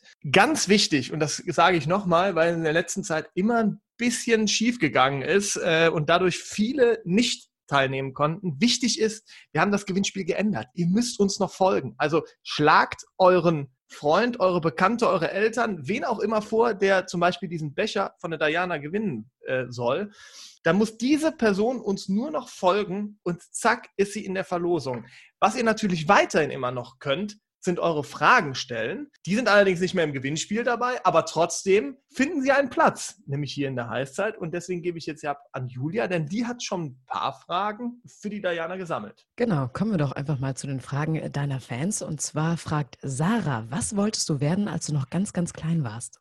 In der ersten Klasse wollte ich Lehrerin werden. Weil du deine Lehrerin so toll fandest, oder? Nö, ich fand, ich, ich wollte einfach Lehrerin werden. Ich fand die Schule in der ersten Klasse noch schön. In der zweiten auch noch. In der dritten und vierten auch. Es wurde dann im Laufe der Jahre immer schlimmer und ich habe mich gefreut, als ich mein Abitur in der Tasche hatte und jetzt vermisst man tatsächlich die Schulzeit. Also all das, was die Eltern immer predigen oder so, äh, zu Zeiten, wo man es nicht hören möchte, stimmt. Ich wollte Lehrerin werden und habe mich aber mittlerweile umentschieden und möchte eher diesem Organisationsdrang, den ich habe, was ich gut kann, äh, und dieses das Kreative möchte ich eher ausleben und ähm, habe mich ganz klassisch für BWL eingetragen, damit ich alle, damit, also es ist im Prinzip kein BWL, ähm, äh, sondern ein Musikmanagementstudium wird es werden. Ähm, und dort sind alle Fachrichtungen, die mich interessieren, sind in diesem ähm, Studium vertreten. Das heißt, Produktmanagement ist mit drin, Eventmanagement und ähm, Online-Marketing, Marketing, ähm, nur ein ganz kleiner Bereich der Musik. Also ich habe, ich höre gerne Musik, aber und ich bin jetzt durch den Beruf meines Freundes eben mit dazugekommen und er hat auch eine Band und das ist auch alles ganz toll, aber wirklich Ahnung davon habe ich nicht, sondern es interessiert mich einfach nur die Fachrichtungen, die da drin sind, deswegen mache ich das. Und dann schaue ich, wo es mich irgendwann mal hintreibt, weil ich glaube, das ist dann nicht das Schwierige, sondern ein attraktiver Arbeitgeber, der orientiert sich hoffentlich nicht nur daran, dass da Musik davor steht, sondern dass es ein Managementstudium ist. Also das hört sich nach super viel äh, Kreativität auf jeden Fall an und da passt nämlich die perfekte Frage von, von Jutta perfekt dazu. Ähm, die möchte nämlich wissen, hast du schon mal über die Zeit nach deiner Karriere nachgedacht, ähm, was du mal machen möchtest? Ja, also ich hatte einen ähm, Berufsorientierungskurs, hatte ich mal. Und ähm, da habe ich gesagt, ich würde gerne entweder was mit Richtung Reisen machen oder eben in Richtung Eventmanagement. Also irgendwas ähm, organisieren, tüfteln, irgendwas, äh, einen Menschen ein tolles Erlebnis bereiten. Das wäre so ein bisschen mein Traum. Aber jetzt kommt der Knackpunkt bei der ganzen Sache. Die meisten Erlebnisse wollen die, Woche, äh, wollen die Leute am Wochenende haben. Und das Wochenende, naja, ich habe jetzt mein Leben lang, am Wochenende war ich jetzt äh, immer unterwegs bei Wettkämpfen oder so. Ich glaube, irgendwann möchte ich das nicht mehr. Von daher schaue ich mal, wie gesagt, wo es mich hintreibt. Aber ich wäre eine perfekte Sekretärin, glaube ich. Also, das kriege ich hin. In dem Moment würde ich auch nicht mit meinem Chef schlafen wollen. Ui, Vorurteil. Du organisierst auf jeden Fall auch dein Privatleben. Siehe die Unterhosen für deinen Freund. So, Ja, genau. ähm, genau. Kommen wir, jetzt, kommen wir jetzt zur letzten Frage. Und zwar äh, fragt Luis, wie dich deine Familie oder deine Freunde beschreiben würden. Ich glaube, meine, meine Freunde würden mich sehr, äh, das Wort humorvoll trifft es nicht ganz. Ich bin, glaube ich, ein bisschen kess oder ein bisschen ja, unberechenbar, was das anbelangt, weil äh, ich mache eher den Eindruck, dass ich solide bin und ähm, sehr bodenständig, aber mitunter kommt dann doch mal ein lustiger Kesserspruch, der mitunter auch mal ja, vielleicht unter die Gürtellinie geht, aber das ganze Gemüt aufheitert. Aber ich glaube, die Leute, die gerne mit mir Zeit verbringen, die, ja, die haben immer Spaß. Das können wir auf jeden Fall bestätigen. Also wir hatten jetzt auch sehr, sehr viel Spaß in den letzten anderthalb Stunden. Ähm, das war's auch schon mit den Fragen deiner Fans. Vielen Dank für euer Interesse. Wir werden dann ja den Thermobecher von Diana Eidberger in unserer Insta- und Facebook-Story verlosen und den oder die Gewinnerin dann benachrichtigen. Ganz kurz, das können wir direkt festhalten. Das macht die Diana doch 100% höchst persönlich, oder? Sicherlich den, diesen exklusiven Becher selber zu verlosen mit einem kleinen Video.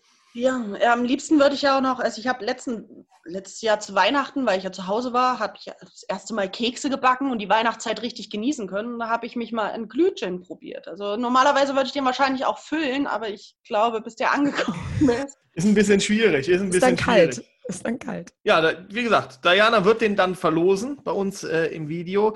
Aber wir haben es ja auch noch nicht komplett geschafft. Denn da gibt es immer noch was bei uns kurz vor Schluss. Das nennt sich Fastlane. Das ist quasi der Punkt, wo du noch stolpern könntest. Die letzte Kurve beim, äh, der, die Abfahrt war bis jetzt super, aber ich mache mir eigentlich gar keine Sorgen, weil du kennst ja eh jede Strecke auswendig, haben wir eben getestet. Und jetzt geht es nochmal in die letzte Kurve und da musst du nochmal ohne Probleme durchkommen und dann heißt es, wir sind auf dem Weg zu Gold in Peking. Ja, bist du bereit? Ich weiß es nicht, ich denke schon. Sehr gut. Ich bin vorbereitet. Das Ja, dann fangen wir einfach an. Ist doch super, immer. Dann Frage 1. Erklär uns doch mal deine Sportart in einer Minute. Äh, uh, in einer Minute. Einmal links angeschlagen gerade, aber ist noch keine Zeit verloren. Äh, eine rasante, schnelle, präzise Fahrt mit einem Schlitten den Eiskanal entlang. Man ist mit nichts geschützt, außer einem äh, strumpfhosendicken Anzug, einem Helm. Man muss sich monstermäßig schnell mit Spikes an den Händen am Start ähm, bewegen, um die schnellste Zeit letztendlich im Ziel zu haben. Und man darf den Kopf nicht nach, man darf nicht sehen dabei. Das ist auch wichtig. Das sind doch schon, genau, das sind doch schon mal 100 Punkte, oder Julia? Zumindest bei der ersten Frage. Top. 97. Ja, nee, nee, nee, nee, nee, nee. Dann kommen wir jetzt zur Frage 2. Und die hat es richtig in sich. Äh, jetzt haben wir gehört, dass du dich ja mit deiner Sportart super auskennst, aber wie sieht es denn mit anderen Sportarten aus? Deshalb erklär uns doch bitte den Unterschied zwischen Rodeln und Skeleton. Ja, ganz klar. Na, wir fahren richtig rum. Ja, perfekt. Und wenn die Skeletonfahrer, wenn man Skeletonfahrer fragen, sagen die, na, wir fahren doch richtig rum. Also wir fahren auf dem Rücken, also Rodler fahren auf dem Rücken und die Skeletonfahrer fahren auf dem Bauch. Ganz anders wie der Zuschauer das glaubt, ist Skeletonfahrer, äh, Skeletonfahren nicht gefährlicher wie Rodeln, weil man liegt mit dem Körperschwerpunkt viel näher am Eis dran und die Wahrscheinlichkeit, dass man stürzt, ist viel geringer als beim Rennrodeln. Die Hälfte der Medaille ist da. Kommen wir zu Frage 3. Warum sollte man sich unbedingt den Heißzeit-Podcast anhören? Ja, weil der absolut spannend ist, sehr viele private Einblicke ähm, in das Leben der Athleten auch gibt. Und ähm, das ist ja, glaube ich, auch das, was den Zuhörer ja auch mal interessiert, beziehungsweise auch den Zuschauer. Es ist total spannend, sich die Wettkämpfe im Winter im Fernsehen anzugucken, aber so wirklich über die Athleten erfährt man ja nie etwas und vor allem auch nicht so ja aus dem Nähkästchen geplaudert. Und deshalb ist es schön und finde ich auch die Idee total super, ähm, da einen Podcast draus zu machen, weil ähm, ja ein Athlet viel mehr ausmacht, finde ich, als eben nur schnell eine Bahn runterzufahren, weit zu springen oder ähm, ja auf den Skiern am schnellsten durch den Wald zu laufen, sondern ähm, uns macht viel mehr aus, dass was unser Leben eben, ja, womit wir im Leben eben ja geprägt wurden und was letztendlich auch äh, uns einzigartig macht. Ja. Ja, das stimmt, das stimmt. Und die Diana ist äh, auch ein sehr großer Heißzeitverfolger. Das kann man schon mal sagen. Also nicht nur ihr als äh, Zuhörer seid dabei, auch die Diana sehe ich in der einen oder anderen Story immer mal wieder oder eigentlich fast in jeder als Zuschauer. Deshalb sehr gut. Dann kommen wir zur aller, allerletzten Frage, zu Frage 4. Und hier ist meistens die größte Stolpergefahr. Dann nominier uns doch mal einen Sportler oder eine Sportlerin, den du gerne in der nächsten Heißzeit hören würdest. Ich weiß ja gar nicht, was habt ihr denn noch im Petto? Also nee, ich frage nicht, was ihr im Petto habt. Vielleicht steht das ja schon auf der Agenda mit drauf. Du kannst dir Aber- aussuchen, was du möchtest. Du Hau hast- einfach raus. Einfach raushauen. Oh, er wird mich dafür hassen, aber ich wäre für Eric Lesser, weil Eric Lesser ist auch super witzig. Megatyp, Megatyp. Sehr Ja. gut, sehr gut. Dem werdet ihr, könntet ihr wahrscheinlich auch super viel Spaß haben. Ähm, und ja, ich glaube, das wäre ein Fang für euch. Ja. Perfekt, ja, dann äh, haben wir das eingeloggt. Erik Lesser, ähm, nimm dich in Acht. Da kommt demnächst eine ganz heiße Anfrage rein, nämlich von unserer Heißzeit. Wir werden alle Hebel in Bewegung setzen, um dir den Wunsch zu erfüllen. Äh, dafür musst du uns, aber das musst du eigentlich gar nicht versprechen, äh, weil du bist ja ein fleißiger Zuhörer oder eine fleißige Zuhörerin unseres Podcasts. Ähm, ja, wir würden uns dann einfach nochmal äh, in der Saison bei dir melden, kurz für ein kleines Gespräch, äh, wo wir mal mit dir quatschen, wie es über den Einstieg wieder, beziehungsweise wie der Einstieg verlaufen ist. Hättest du darauf Bock? Sollen wir es festmachen? Mach das fest. Brauchst du schon einen Termin? Ja, nee, noch nicht. Moment, Moment. So schnell Das sind wir immer noch. Plan, Plan Genau. und Struktur hier. Ich bin immer, den kriegst du noch. Ganz versprochen. Alles Gut. klar. Nein, das passt. Diana Eidberger, vielen, vielen Dank für das Gespräch. Es hat unfassbar viel Spaß gemacht. Ich hoffe, dir auch. Ja, das war super. An der Stelle, ich möchte mich nochmal bei Erik Lesser entschuldigen. Ich weiß ja, aber Wir haben ja nur Gutes mit ihm vor. Das ja, genau, deswegen. Und äh, er hat ja selber auch schon einen Podcast. Von daher, er ist ja auch sehr erfahren darin. Von er daher. kennt das. So, also vielen, vielen Dank an dich. Wir freuen uns auf Erik Lesser. Ja, aber das war's jetzt auch schon für die Heißzeit, zumindest für heute. Wir sind in zwei Wochen wieder für euch da. Jeden zweiten Donnerstag im Monat versorgen wir euch mit einer gehörigen Portion Wintersport für alle, die auch im Sommer nicht ohne können. Natürlich sind wir Social Media mäßig ganz vorne mit dabei. Ihr findet eure Heißzeit bei Instagram und Facebook. Also schaut da doch mal vorbei und seid gespannt auf den nächsten Gast hier bei uns. Vielleicht ja Erik Lesser, man weiß es noch nicht, dem ihr dann eure Fragen auch stellen könnt. Hand. Jetzt sage ich aber, schau mit V-Stil. Fabi und Julia sind raus. Bis zum nächsten Mal und bleib gesund. Ciao, ciao. ciao.